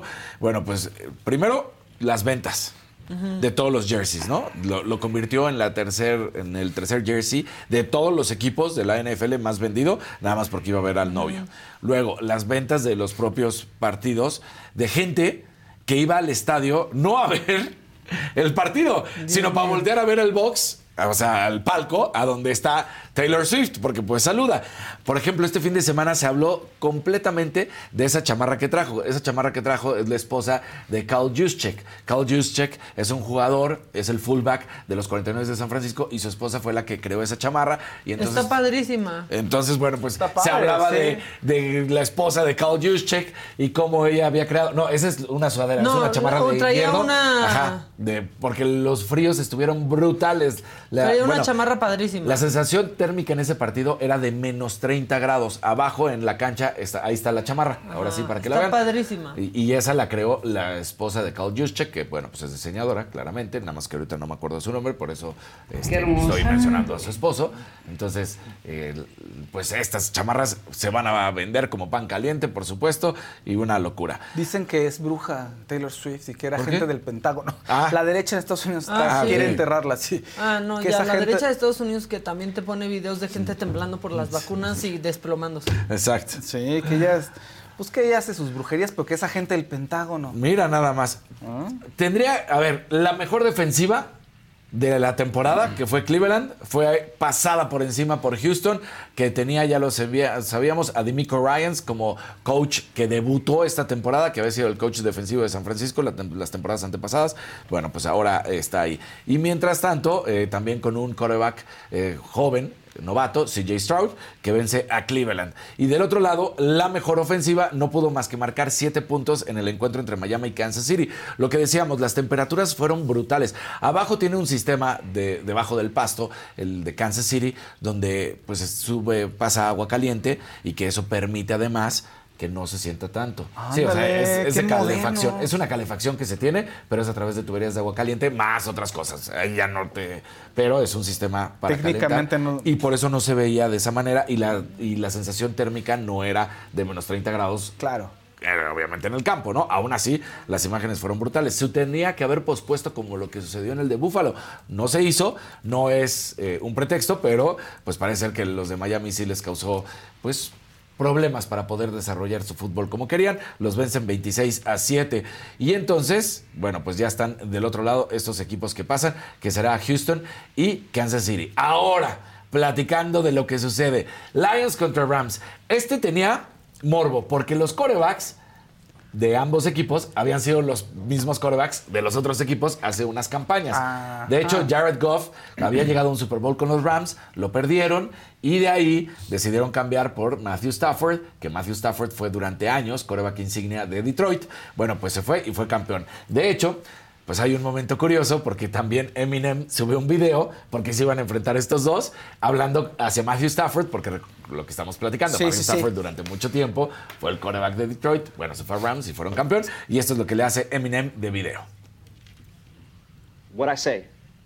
You owe me this favor, bro. I was there for you when you won it. I was there for you. I was I was right there. I rapped for you, Stafford. Bro, I rapped for you. Can you just let us have this one? Entonces, bueno, pues fue, muy- fue de risa porque era como de, oye, yo estuve cuando fuiste Claro. campeón del Super Bowl y además fui al medio tiempo y te apoyé y todo, pues ahora pierde, ¿no? Y bueno, curiosamente terminan perdiendo 24-23, cerradísimo. Ahorita- Pero es la primera victoria de Detroit en playoffs en más de 30 años, una cosa brutal. O sea, sí, sí fue... La verdad es que para todos los aficionados de Detroit estaban las imágenes, estaban llorando en vivo. De plano. Pues más de 30 años Pues y sí, no- ¿verdad? una victoria en su. O sea, olvídate, Super Bowl. Como en los playoffs. Como los Atlas. Entonces, pues la verdad le- es que. Cuando les pasa a los del Necaxa, Kevin, también me pasa así bien emotivo. Güey, no entiende, no es como cuando gana el Necaxa es como el final de Salisbury. No entiendes nada, es como, ¿qué? Pues gana y Detroit, que había tenido una campaña bastante buena, la verdad, que al final hay una jugada en la cual contra Dallas les hicieron chueco ahí la cuestión. Bueno, pues resulta que avanza derrotando a, las a los Rams, ¿no? Y el otro partido, el de Green Bay contra Dallas, parecía que la víctima iba a ser Green Bay, que Dallas estaba listo, había algunos que ponían a Dallas como campeón de Super Bowl, pues resulta que Dallas, siendo Dallas, así de fácil, los últimos 29 años ya contando este, Dallas siendo Dallas. Las dio. Las dio. Sí, Exactamente. En- iban 27-0. O sea, hubo un pick six. La cuestión es que, en verdad, pick six es cuando lo interceptan y van y anotan. ya, ok. Entonces. Ya, claro, un pick Ah, six. sí, claro. Sí, Entonces- o sea, es que levantes tus six. Claro. Porque sí. exactamente. Entonces, ese fue el acabose para el equipo. La verdad es que no pudieron hacer absolutamente nada. Le aplastaron porque, aunque el marcador ah, marca 48-32, pues ya esa última anotación de Vaqueros fue en tiempo basura. Esa es la realidad. Y Dallas cada vez peor. Se está especulando de que Mike McCarthy, el head coach, el coach en jefe, pues se sería ya despedido porque estaban seguros de que iban a avanzar y que iban a conseguir varias cosas. Bueno, pues ahí está. Dallas fue dos veces en esta temporada apabullado. Una fue por San Francisco con 42 puntos y ahora es por Green Bay con 48 puntos. Lo que decían que era una de las mejores defensivas, pues no lo mostró. Y la ofensiva tampoco funcionó. También es muy criticado Dak Prescott. Dak Prescott, pues haciéndole burla de que pues, simplemente no puede en los momentos más importantes. Que ganaron eh, en la temporada, pero a equipos que pues, no mostraban absolutamente nada. Y sí, sí, pues, al final del día, todos los seguidores de Dallas, pues sufriendo y llorando. Para hoy. Pittsburgh enfrenta a Buffalo, este partido que se pospuso, que es a las 3.30, y Filadelfia contra Tampa Bay. Pero ¿qué es lo que está pasando en estas tormentas que están sucediendo allá en Estados Unidos? Que lo decíamos, Kansas City sí se jugó. Yo creo que te- tenía que haber pospuesto también, no fue así. Y Buffalo contra Pittsburgh. Bueno, Buffalo, la, la nevada está tan brutal que le pidieron, el propio equipo puso posts, y aquí los vamos a ver, donde le invitaba a la gente. Ve- vean cómo está. Así está el estadio, ¿no? Eso no es nada. Eso no es No, nada. ¿verdad? Sí, no, eso no es nada, ¿no? Te- Y le pedían a la gente que fueran a palar, así tal cual, que fueran con su pala y sea, a quitar la nieve. así, o sea, Pero pagas espérame, boleto y pero te no, dicen no, que voy a no, chambear. espérate. Me dan No, espérate, primera espérate. Des- Dame chance. Ofrecían 20 dólares la Ah. hora. O sea, invitaban a toda la gente, a todos los que fueran. We need shovelers. No, pues y entonces decían, todos los que estén aquí, 20 dólares la hora. Sin dedos acabas. a palear y quitar la nieve. Entonces, bueno, pues la cuestión está brutal. Se habla que hoy van a seguir la, la tormenta y entonces, bueno, pues vamos a ver si sucede o no que se pus- pospusieron un día más. Lo veo complicado porque también ya tienen, sabemos, los tiempos exactos. Prácticamente la NFL sí lo pudo mover un día porque hoy había otro encuentro, pero no sé si se pudieran atrever a hacerlo hasta el martes. Entonces, bueno, pues ahí está esta situación. Y el otro encuentro, Filadelfia contra Tampa Bay. Pittsburgh contra Buffalo, lo veo sin problema para Buffalo. Yo creo que, que gana. Y Filadelfia contra Tampa Bay, me atrevo, pues ahí me voy con Tampa. Atrévete. Con Tampa te Con vas. Tampa Bay yo creo que derrota a Filadelfia. Ya veremos, ya veremos. Ya, ya quedaron eh, cómo se van a enfrentar. Solo hay uno ahorita de la siguiente ronda divisional de Conferencia Nacional. San Francisco enfrenta a Green Bay, otro partido que ya tiene añoranza, que ya tiene un poco de estos tintes de clásicos sin llegarlo a ser, pero que se han enfrentado en varias ocasiones. Y el otro, todavía depende de quién gane, por supuesto, será Detroit enfrentando a Tampa Bay o a Filadelfia, dependiendo de los resultados. Entonces ahí está cómo serán estas rondas. Muy bien. Casarín. Una ¿Cómo era? ¿El qué? El- ¿Cómo? ¿El pick up six? ¿O cómo era que? Pick six. Ah, pick six. Interceptas Que recojas y tu anotas. six. Pick O six. sea, pick six. Y bueno, arrancó, arrancó el abierto de Australia Y Novak Djokovic se tuvo que emplear a fondo. La verdad es que eh, pues trae un récord bastante importante en lo que es el abierto de Australia a sus 36 años de edad. Tiene 28 partidos sin conocer la derrota, esto de manera consecutiva, por supuesto, en el abierto de Australia, y enfrentó al joven croata Dino Prismic. Al final del encuentro dijo, bueno, le saco prácticamente el doble de edad, lo reconoció, no está diciendo que eso haya sido un factor, pero dice, la verdad es que sí me costó mucho trabajo, nos tuvimos que ir a los cuatro sets, y bueno, pues también tomar en cuenta que ya empieza a ser un poquito más complicado por la edad, que eso pues sí es cierto, y bien, arranca de buena manera, ahí está Novak Djokovic. Mira, pues así está el abierto de Australia. Qué poética esa foto. La Sí, viendo así. Listo para- listo para el saque. Insoportable levedad del ser. Exacto. Oye, ya Lili tiene el video de Billie Eilish y su hermano. Está padrísimo. bueno. Ponlo, Lili. es que yo lo Está vi ayer, divertido. que pues al parecer tuve mucho tiempo libre. Pues era domingo. Mira, Miren. ¿Ve? ¿Ves? Y aletea. ¡Ay! Está padrísimo. Qué bonito. Se cuidan los hermanos, fíjense. Oye, iba más, eh, pues con ropa más chiquita de lo que acostumbra. Sí. Billie Eilish.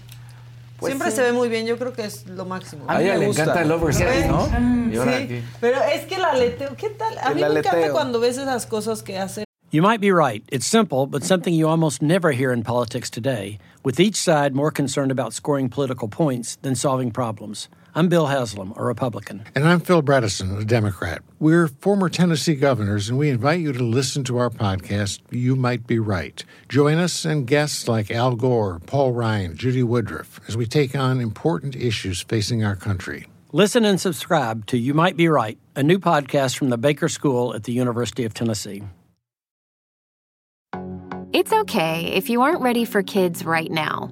It's okay if you don't want to be a mom now or even ever. It's nobody's decision but yours. But do you know what's not okay? Not knowing how effective your birth control is.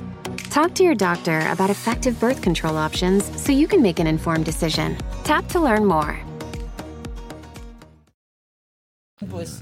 Pues como cualquiera, Normales, pues. exacto, ajá, cuestiones normales. Como el chisme de Taylor y Selena en los Globos de Oro Eso la está semana muy- pasada, sí, que están estuvo muy ahí divertido. chismeando como ¿En serio? Timothy ¿no? Chalamet, Kylie Jenner. Exacto, digo, lo que pasa es que nosotros nuestros chismes son pues ¿de quién? Claro. ¿No? O sea, lo que, pues, chismes- ¿Qué vas a decir, Kevin? Ya te vi ¿Qué vas a abriendo la ventana. Ah, te dio calor. Ándale, Ya. sí, Kevin. Oigan, hoy viene el Gus, ¿verdad? ¿Ya llegó Gus? Ah, pero está por llegar, Gus. muy bien. Este, que ya apaguen al Casarín, ¿por qué? ¿Qué uvas? Si estaba hablando. ¿Qué uvas? Este, Azucena Plata dice, vivir en esos lugares en épocas de nieve, no salgo de mi casa, me acuesto tapadito. Bueno, ¿no se acuerdan cuándo pasó en Texas que hasta Ted Cruz, este, este republicano Sí. nefasto, se, se fue a Cancún? Ah, claro. Porque se congeló todo en el estado de Texas. Se fue a Cancún y se le fueron encima porque pues dejó ahí a sus electores completamente votados en esta onda gélida. Ahorita todo lo O que está pasando en Chicago también pidieron que traten de utilizar lo menos posible cuestiones por lo de la onda gélida que está La onda pasando allá. gélida, Que sí. está pasando allá, sí. La cosa es que sí está grave. En Ohio dice, bueno, no está en Ohio, sino, o sea, bueno, sí está. Estamos 7 grados. no sé cómo salir de esto. O sea, está de buenas, pero está en Ohio y es Johnny, ¿ok? Johnny, pero está de buenas, solo que está en Ohio. Y dice, estamos a 7 grados Fahrenheit, menos 13 grados Celsius. No, no, no, no, no. Es que eh, Lore dice, ¿por qué no está de la? Porque es la vida. No, no, no, porque mire, está, está en un viaje de trabajo, pero aparte ha habido muchas afectaciones con los vuelos. Sí. este, por este tema de Alaska Airlines, de este 737 Está MAX horrible. 9. Sí. Este, pues que se acuerdan que se desprendió ahí un panel completo porque básicamente en esa parte de ese avión iba una salida de emergencia que quitaron y le pusieron un tapón. Ese tapón, ¡puf! ¿no? Puf, Este, ¿por qué puf, le- ah, sí, ya sé por qué le estaba diciendo eso. Entonces, eh, pues la autoridad aérea dijo que todos los 737 MAX 9 tienen que estar en tierra. Sí. Y eh, pues Aeroméxico, por ejemplo, gran parte de su flota es ese avión y ha tenido que hacer muchos reajustes. Sí. Y en esos reajustes ha habido algunas cancelaciones y en esas cancelaciones se atoraron a nuestra jefa y por eso no pudo llegar. Pero mañana ya va a estar acá. O sea, eso es lo que, lo que está pasando. Y a mucha gente ¿eh? la están dejando botada pues, en el aeropuerto sí. ahí, este, Con esos hay muchas historias ahorita de lo que está pasando eh, y que además son ciertas que en el aeropuerto están eh, cerrando los vuelos antes, que están sin anunciar absolutamente nada No, para pero- que la gente pierda el vuelo porque están sobrevendiendo los vuelos. Ah, entonces- Pero eso es Sí. aparte. Pero esto es por el 737. Sí. O sea, sí han tenido que dejar en tierra a muchos, muchos aviones. Eh, Raquel Vázquez dice, nosotros estamos a menos 40 en Edmonton, Alberta, hombre. Canadá. Saludos. Y Qué rico. Saludos, Alberta, Canadá. Ah. Saludos Sí, en Wi- en cálidos. Whistler me tocó uno de los peores fríos. Pero Sí, parece sí. que están aquí en competencia. Springfield, Missouri, menos 17. Sí, No, en- ya. Menos 3 en. Houston, menos 3 grados Pues en miren, no es por darles envidia, pero permítanme. Aquí estamos a 18, a- de 18 grados. Sí. Sin agua. Pero a 18 grados. ¿Qué prefieren? O sea, unas por otras. Bueno, yo estaba hablando con este Elan, que saben Ah, que sí. vive en Narnia. En Narnia, sí. Un pueblo muy, muy helado. Sí. Y decía, no, o sea, se puso horrible, se congelaron las tuberías, no tenemos agua, ¿no? El Porque gas pues, y eh, todo o se sea, congela. el calentador pues se crasheó, ¿no? Este, y pues nada, esperamos que, que esté bien Elan, que pase sí. esta temporada de frío. Que, tengan sus, volverla a ver. que tengan sus cobertores San Marcos ahí listos. Exacto, sí tiene su cobertor San Marcos listo. Ah, su tigrita. Este, y ya, y dice CCAB, qué patético que los de Movimiento Ciudadano lo único que ofrecen son ridículos tenis de color chillante. Es que a mí eso es lo que me cae mal. Ya, güey, ya entendimos tu chiste de los tenis, ahora, ¿qué, qué sigue? El sonso, el borracho, el marihuano, el mentiroso Está- y el están pasando lista, están pasando lista justamente.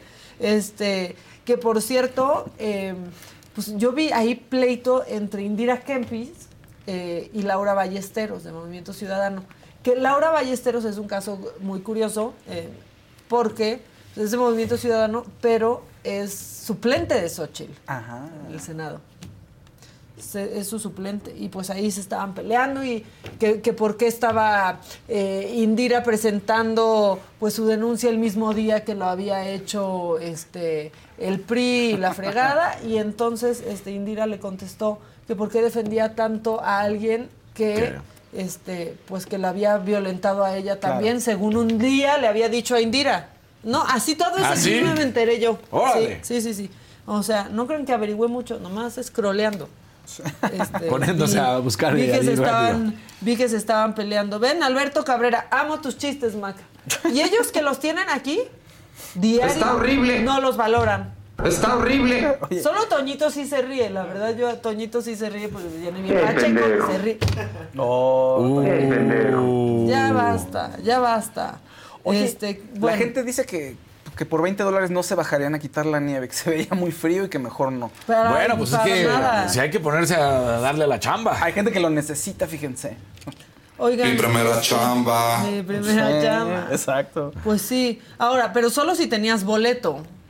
Sí, pero podías. No, no, aunque no tuvieras boleto y ya ver el partido. Ah, no, no, no, no, no. Ah, ya Ah. también. Pero sí también había, pues, se le permitía a gente que pudiera llegar, pero no se quedaba, obviamente. Sí, nomás a levantar eso, Nada a ver el estadio Bueno, con pero nieve. te están pagando 20 dólares. O sea, sí, sí, no fue así como de venga nada más. O sea, decían. Con- eh, terminas con dedos gangrenados para, y no puedes ni contar tus dólares. Van a O sea, quitando la nieve. No, no, no, no, no, no. Bien no. tapaditos, denle. Este, aquí en Qué Ciudad de. México nos congelamos con 15 Celsius. Ah, sí, ya. Sacan todas sus chamarras Sí, sí, como sí. edredón y sus botas Ux. Todas. Pero es la realidad, pues nosotros no vivimos en esos fríos, ni modo. Dicen que, que Toñito se ríe porque le invito, le invito a los tacos. No, ni los tacos le invito. ¿No? es cierto eso. No. No es Oigan, cierto ¿y eso. Casarín qué pasó con el IHOP? Ya lo habíamos platicado. Lo- Ah, no, sin enojar. Ya, tráeselos, pídeselos. A ver, si te acuerdas que lo platicamos justamente el Pero viernes? les estoy preguntando a ellos si y es ya- más, ve tus Pensé cambios que de hoy- opinión para que veas. O sea, ¿te- ¿la traes contra mí? Está ¿Está muy bien? Tú, misma, tú, tú mismo el viernes, tú el mismo viernes agarraste y dijiste, no, ya era diciembre, entonces pues ya ahorita ya no se cuenta porque además la cuesta de enero. No. Y ahora la volteas. Porque es 15. Maquita. Porque es 15. Maquita, ¿por, Porque qué es contra 15. mí todo? ¿Por qué contra ti va a ser? La niña está triste. Perdón por pedir que pague su apuesta. Ya Yo me no- había dicho la. Yo nunca dije que no, yo agarré dije, yo fui ahí. Ya me había informado la cabina el viernes que te habías enojado cuando te recordaron lo de los hotcakes. Ya entendí que sí No se enoja. No, no es Qué cierto. bárbaro. Tú puedes Bueno, preguntar, no le preguntes a la cabina, puedes preguntar justamente en redacción, porque fui a redacción a decirle, oigan, vengo aquí a pagar. La cabina pone tus videos, ya no te enojes con ellos. Ve cómo me traen a mí. Yo no me enojo con ellos. No me enojo. Pues pa- pareciera que sí. Este, lleve- hasta aquí ya dijeron que ya te enojaste. Sí, que, se- La que te contienes porque es Maca y la quieres, pero que sí se ve que estaba. No, no se ve muy contenido, no se preocupen. Este, dicen, ¿cómo eh, Casarín, Maca y Fau son extraordinarios? Excelente inicio de semana. Que hoy sí me puse las pilas y me arreglé. Pues traigo Siempre panza aquí abajo. O sea, la verdad, pues, pues, creo que hice lo mismo que diario, ¿eh? La Lu- verdad. Lubitep dice, ya no me da risa que molesten a Maca, la verdad. Ándale, mira. Sí. ¿Me quieren cabina o no me quieren? Ahí está. No les pregunto de otros para que no se Te quiero con todo mi corazón. Ya, pero ya, relájense. Este, Alberto Cabrera dice, mi patrón Jefaus, eres genial. Gracias, gracias. Bien, Este, jefaos. Ao dice, Casarín lo que quiera. No, pues sí, lo que quiera, ya no queremos decirle pues nada, oiga. Eh, sí, qué bárbaro. No, ya. Qué, qué bárbaro. Sí, ¿a qué vamos, Casarín? Oigan, y tenemos actual... Sí, ¿a dónde vamos O sea, a ¿dónde- París? No, ya, es más, No sé. déjalo que él hable, No. que él haga el programa. Ya que no- uno no pregunte. Ya tú lea a la gente, Casarín. Yo los leo con todo gusto. Bueno. Por Eh, supuesto. Tú no me vas a decir qué, Maca, no así. de- Sí, ya. Tú no mandas, bueno, está bien. o sea. Jessica, saludos desde Mérida. Nosotros ya estamos a 27 grados. Qué rico. Maca, ¿te gustaría que Fausto Casarín estuviera interviniendo en tus notas? Qué falta de respeto la tuya de estar siempre interviniendo en las notas de Fausto. Ay, Te dice Blue. No, ya he Sí. dicho que no, está bien, se, se aporta y se va, se va haciendo sabrosona la plática y nos reímos, está bonito. Pero Eduardo, en Florida estamos a 8 grados. Pero debe ser.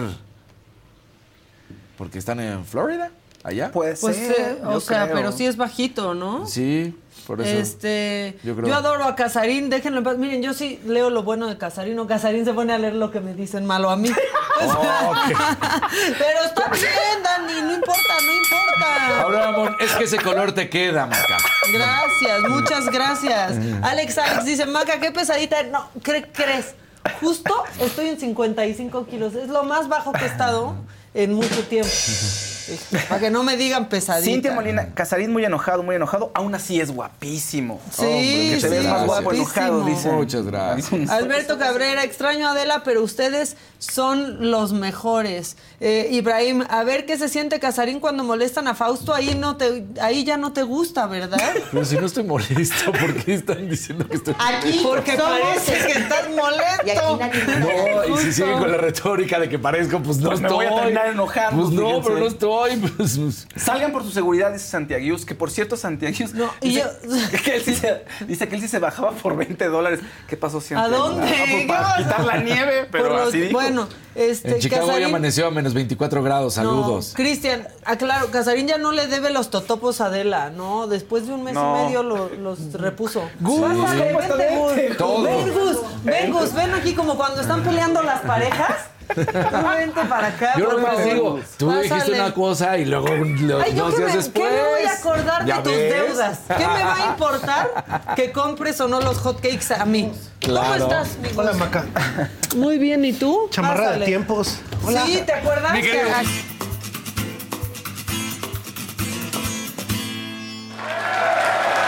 ¿Quieres un cafecito? Sí. un cafecito, Dianita. Sí, ¿te Ya ves, acuerdas ya nos que tú regañaron, ya parece trajiste fútbol al- picante. Al Ah, tamaño. sí, que tú trajiste. Con la marca Tiempos, Sí, que es una maravilla. la Que ahora tiene su tienda ahí en la zona rosa. Me encanta. Y me que igual encanta. que la Bella Hadid, que ya ves que ella también se pone esas Ah, cosas. sí, Ajá. es cierto. Sí, Ajá. bien, bien Sí, padre, sí. la verdad. Y una piel padrísima. Marcota mexicana nueva, Marcota buena. mexicana. Marcota. Oye, la antes, verdad. Gus, perdón, nada más. Billie Eilish, ¿a ti te gusta cómo se viste? Sí. Sí, en general. Sí, me gusta más como canta, la verdad. A veces me parece que es un poco costalácea en la manera en la que se envuelve. O sea, es así como que playera aguada, chamarra aguada. Sí. Ya después se vuelve súper sexy, ¿no? Donde ya estaba así en casi casi que pin-up. Claro. Y ahora ya anda en un periodo posterior de su vida. Pues Pues sí. sí, ¿Qué te sí. traes hoy, mi Gus? Pues continúo con las Te vi tendencias. muy presumido porque saliste en el periódico. el fin Ah, de bueno, semana. sí, ya Ándale, salí el fin de semana en el Reforma. Muchas gracias a Fernando Toledo, que me sacó por ahí hablando de las tendencias. Y pues ha salido muy bien la gira de las tendencias 2024, porque ahora en YouTube, si ustedes le pican por ahí, ahí estoy dando las tendencias 2024 en el canal de Trendo. Y pues lleva montones de miles de views. Qué bueno, pues entonces síganlas viendo. Qué chido, sí. Y mira, de hecho, pues aquí tengo ya otro compilado de la última serie de tendencias. Y esta es la primera, a ver si nos la dejan ver. Hace muchos años, seguramente todos ustedes que están en esta mesa recordarán que había una película que era la de Robocop. Sí. Y que en esa película de Robocop de repente salían anuncios de cómo iba a ser este mundo del futuro. Resulta que la película se supone que pasa en 2028, o sea, dentro de cuatro años. Pero algo que era increíble de esa película es que había unos anuncios de un caballero con ciertas señoritas muy escotadas, que más bien parecía entre las gatitas de Purcell y Show Sexy, y siempre tenía un chiste y la gente decía, no es posible que en el futuro haya algo que sea tan vulgar. Por supuesto, nunca nadie esperó en los años 80 que en el mundo actual iba a haber cosas como la televisión argentina o como la televisión de multimedios, Sí. donde básicamente la vulgaridad no tiene límite. Bueno, con las, las gatitas de porcel, ¿te acuerdas? Ah, ¿De sí, no, que son sí, como claro. de los Señor carnicero, 90? señor carnicero, los No, son 90, ochenteras las sí. gatitas, Sí, ¿no? no, 90, No, no, noventeras. 90. Pues si ya me acuerdo yo y soy sí. del 86. Ajá. No, pues tú sí las veías de cuatro, me imagino, te veo. Y mírenme. No, Te no veo, te veo viéndolas. Entonces, pues por supuesto esto continúa con lo que ya habíamos avisado de la tendencia vulgar, pero todo el 2024 va a ir mucho más allá del martillazo en el pip Ah, y de Danny Flow. abre las pip Sí. y de esto pues también está pasando todo tipo de letras, pero pues habla de para dónde va lo que está oyendo la joven generación Z. Y precisamente en eso, eh, si usted está pretendiendo tener a finales del 2024 en la fiesta de fin de año, tener ciertos ayuntamientos, entonces, eh, les aviso, siguiente por favor, que en el 2025 nace por primera vez el bebé que nazca ahí ya no es alfa, ya son bebés de la generación beta. La generación beta es la que sigue del alfa, todavía hay gente que está hablando de los millennials. Viene la que los, VHS. los millennials ya, ya no vienen al caso, entonces ya son los zetas, luego los A y ahora los beta. Beta. Los beta. Entonces los betas son los meros meros, no son VHS porque estos todavía no están obsoletos. Exacto. Gara, gara, gara, gara. Pero resulta que los niños que nazcan en traje cafecito. 2025, gracias, van a estar entrando a primaria en 2031. Van a tener 18 años en el año 2043. Dios mío. Y tendrán flamantes 25 en el año 2050. Entonces, todo bebé que estemos viendo a finales del 24 y principios del 25 un cincuentón. son ciudadanos del futuro. Y pues básicamente ya se les empieza a decir de alguna manera, se les dicen los artificiales. Y esto va a ser porque desde que son chiquitos, estos ya están enfrentados a que las inteligencias artificiales les hacen un dibujo, les ordenan su cuarto, les crean para este, imágenes de holopantalla, etcétera. Y particularmente en la siguiente imagen, resulta que ahorita la educación tronó desde la pandemia porque la verdad nadie se halla. Sí. Las clases en Zoom son leyenda urbana. O sea, básicamente la clase en Zoom lo que provoca es que nadie pele la clase. Sí. Pero hubo un cuento en 1974 de John Brunner que se llama ¿Para qué son los amigos? Es un cuento de ciencia ficción de un niño que está tan mal educado porque sus papás no lo pelan, que hasta tiene problemas con la ley y resulta que le ponen un androide para que lo cuide, porque el androide lo puede cuidar 24/7 y estarlo consecuentando y enseñarle a ser un ser humano funcional. Entonces, eso que dice ese cuento ya para la generación beta va a ser algo común. O sea, de hecho ahorita el YouTube que más se consume es el YouTube de los niños, porque pues básicamente dejan al niño en la cuna, le meten el tablet y ahí está la gallina y la gallinita amarillita cantándole y la, la, este el aliencito este verde y ahí está el niño viendo una y otra vez Zenón. los videos, la granja de Zenón, Macha y el oso y pues es que nadie les tiene paciencia ya. Entonces resulta que estas inteligencias artificiales van a tener una paciencia absoluta y estos niños sin tener que ir a clase van a aprender porque va a ser así de, oye, hazme una imagen que yo salga en la película. Órale, te la pongo ahí en la pantalla y con tu perro, pero te enseño los planetas, el hidrógeno, pues cómo funciona matemáticas, etcétera. Cada X tiempo suena una campana, ¡tilín! Y el niño ya aprendió todo lo que venía en el programa de la SEP sin tener que estar lidiando con el sindicato de maestros. Entonces, resulta que el futuro de la educación es que más bien no habría que estar haciendo escuelas, sino habría que estar pensando Pero que se va no volver van a ser amigos. No, No van a- van a ser amigos, pero Ni esas máquinas, anticuerpos. esas máquinas O sea, les van a ¿en enseñar serio? cómo Sí. socializar y anticuerpos acuerdo a lo que seguramente la de lo máquina que será un humano. le va a pedir que lama el pavimento para que tenga anticuerpos. O- o le Y eso algunos Va a ser la versión humana de esas máquinas. Exacto. Entonces, esto es un gran cambio Qué social raro, que va a estar pasando. No, está bien interesante, porque de verdad como niño te hace falta que alguien te ponga atención todo el tiempo y ya nadie te pela. Entonces, por eso estamos como estamos y por eso Los salió como Furbies sí salió. andan pelando a los niños. Ah, son pero los todavía están primitivos. Alexa, Sí. Alexa los pela. Alexa los pela. Siguiente, por favor. Y entonces, esto que está aquí, ya se los había yo comentado, hay una nueva relación con la parca, que es- empezó a ser un personaje tierno y de caricatura, pero que particularmente esto tiene que ver con el Eros Thanatos. O sea, en 1990 los cuerpos perfectos de Kate Moss, ¿no? O este, todos estos Ajá. cuerpos perfectos que salen en Calvin Klein, pues era básicamente imposible pensar que te vas a morir. Pero ahora estamos viviendo la corporeidad de una manera totalmente distinta. Entonces aceptamos todo tipo de cuerpos y también aceptamos la fragilidad de la muerte en la semana anterior que el señor Elon Musk empieza a sacar su Neuralink que promete que nos vamos a poder conectar a internet 24/7 con el cerebro. Está de miedo eso eso. está de miedo porque con las conexiones que hay en Total Play y en, en Telmex, pues yo no sé con quién nos vamos a conectar. Va a ser de estar llamando al técnico cada cuatro minutos. Pero esta tendencia lo Pues que abre la tener un chip puerta. aquí en la cabeza, ¿qué onda? No, pues es que eso está muy grave, ¿no? Un chip en la cabeza, a ver si confías que te lo ponga No, ¿quién el? On Musk. O el doctor, ¿cómo se llama? El cirujano este con células madre. ¿no? Qué Ay, desmadre. sí, ya viste Sí, ese sí. de Netflix. Está Ahora, terrible. sí, la siguiente. Y de eso está abriendo la puerta algo que es muy curioso. Oh, Dijo no. la Conducef en el 2023, imagínate tú, que la gran familia mexicana al año se gasta el 20% de su salario en sus más You might be right. It's simple, but something you almost never hear in politics today, with each side more concerned about scoring political points than solving problems. I'm Bill Haslam, a Republican. And I'm Phil Bredesen, a Democrat. We're former Tennessee governors, and we invite you to listen to our podcast, You Might Be Right. Join us and guests like Al Gore, Paul Ryan, Judy Woodruff, as we take on important issues facing our country. Listen and subscribe to You Might Be Right, a new podcast from the Baker School at the University of Tennessee. It's okay if you aren't ready for kids right now. It's okay if you don't want to be a mom now or even ever. It's nobody's decision but yours. But do you know what's not okay? Not knowing how effective your birth control is. Talk to your doctor about effective birth control options so you can make an informed decision. Tap to learn more. mascotas. Ahora, ¿tú tienes cuántos perros, Maca? Cuatro. Cuatro. Yo En también este tengo momento, cuatro. ¿Tú. Casarín? Dos. Dos. ¿Y tú, Fausto? No, no tengo, tengo un gato. Te y pez. felicito, vas muy bien.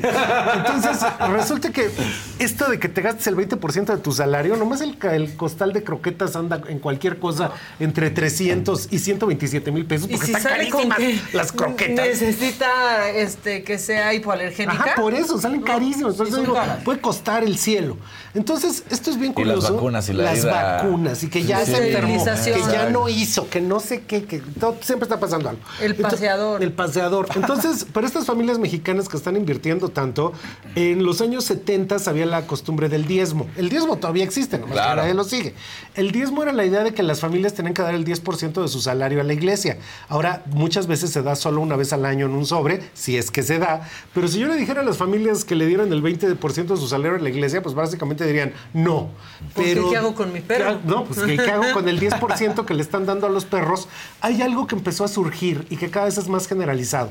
Y estoy hablando de la leyenda del puente del arco iris. Entonces, antes la religión decía que pues si te confesabas y demás tenías otra vida allá en el cielo, pero ahora lo que todo el mundo está esperando en redes sociales es que cuando te mueres tu perro te va a esperar del otro lado en el puente del arco iris. Claro. Como si Entonces, fuera un cholo esto es bien curioso porque es como una especie de cosa religiosa.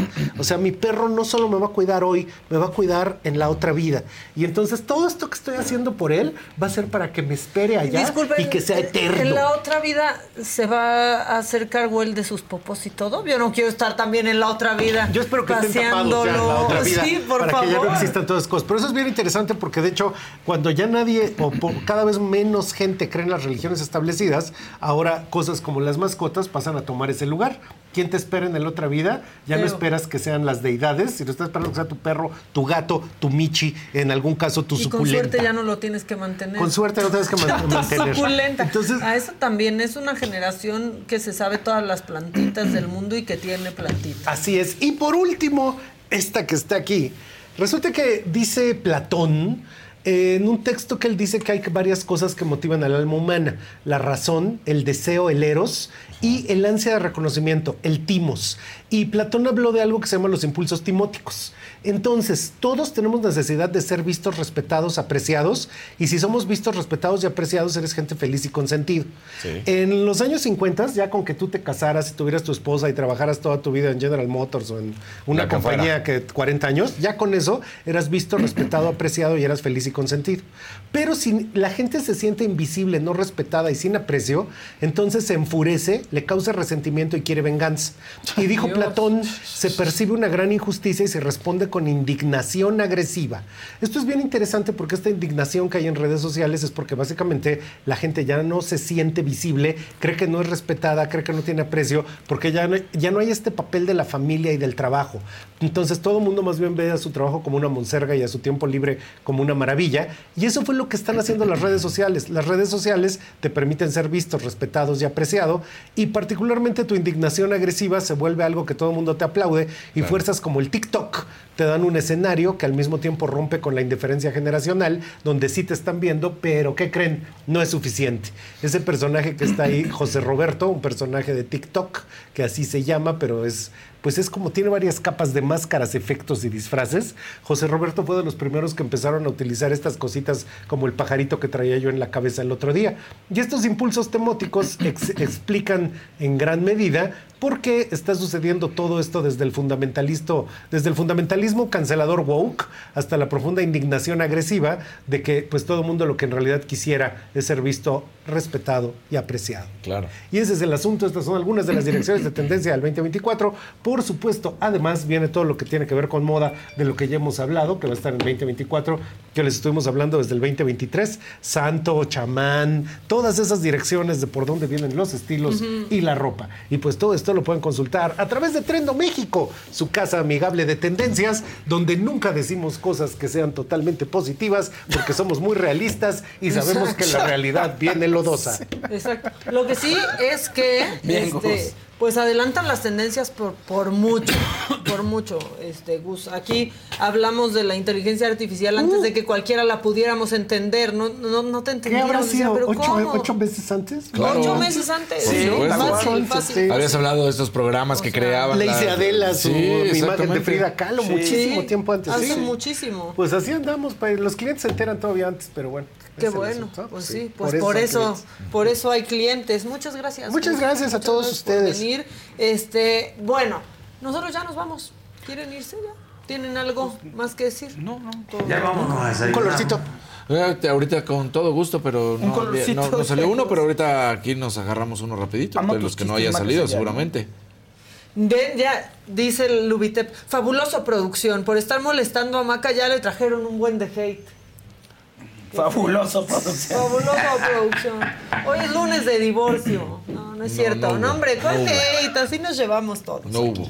Este, pero bueno, eh, las tendencias como Maca hoy bien raras están diciendo. Bueno, Raro no es malo, ¿eh? uh-uh. Definitivamente. raro quiere decir que no las habíamos visto antes. Exactamente, dice diferente. Ludivina. Amé lo que acaba de decir eh, Gus. Liz Quevedo, qué triste lo que estamos viviendo. La sociedad bien loca y bien pentonta. Uy, ya. Están bien apocalípticos para hacer lunes, ni porque es quincena. las. ¿Ya se te fue la quincena? No, yo no, yo no Ah, pago en tú pa- quincenas. Sí, cierto. Yo, yo no creo en esas cosas. Muy bien. Oye, vi un meme de, decía, lo bueno es que soy mi propio jefe. Lo malo es que ya me debo como 15 quincenas. Bueno, este, mañana, eh, aquí en punto a las 9 de la mañana, estamos todos y está, obviamente, pues, la señora de la casa que ya estará aquí lista como cada mañana. Así que hasta entonces nosotros los dejamos pues con toda la programación de la saga. Hay entrevistas, está el macabrón recargado, hay muchas cosas que ver. Este, si se quieren colgar ahorita el macabrón recargado, pues les tengo el Via Crucis de Benito, la jirafa que Ah, eh, Benito. seguimos esperando Sí. que Benito llegue a Puebla. horrible. Porque aparte, hoy se esperan, pues allá en donde está, eh, temperaturas menos cero grados. Estoy Así muy que, pegriloso, pues ojalá muy que ya pegriloso. esté en Puebla, que hoy pase ahí la noche Benito, que ustedes estén muy bien, que no se acaben la quincena, que se porten bien y nada, bye, nos vemos mañana. Un saludo a a Fiesta Americana Travel Tea presentó.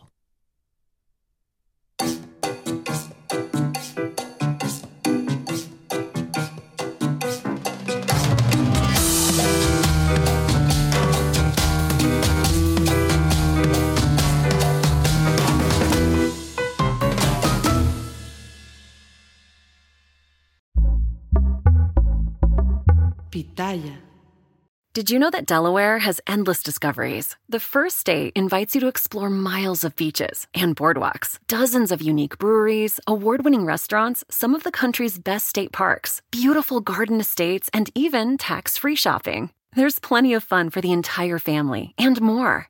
Find trip ideas and all the info you need to plan your Delaware discoveries at visitdelaware.com. You might be right. It's simple, but something you almost never hear in politics today, with each side more concerned about scoring political points than solving problems. I'm Bill Haslam, a Republican. And I'm Phil Bredesen, a Democrat. We're former Tennessee governors, and we invite you to listen to our podcast, You Might Be Right. Join us and guests like Al Gore, Paul Ryan, Judy Woodruff, as we take on important issues facing our country. Listen and subscribe to You Might Be Right, a new podcast from the Baker School at the University of Tennessee.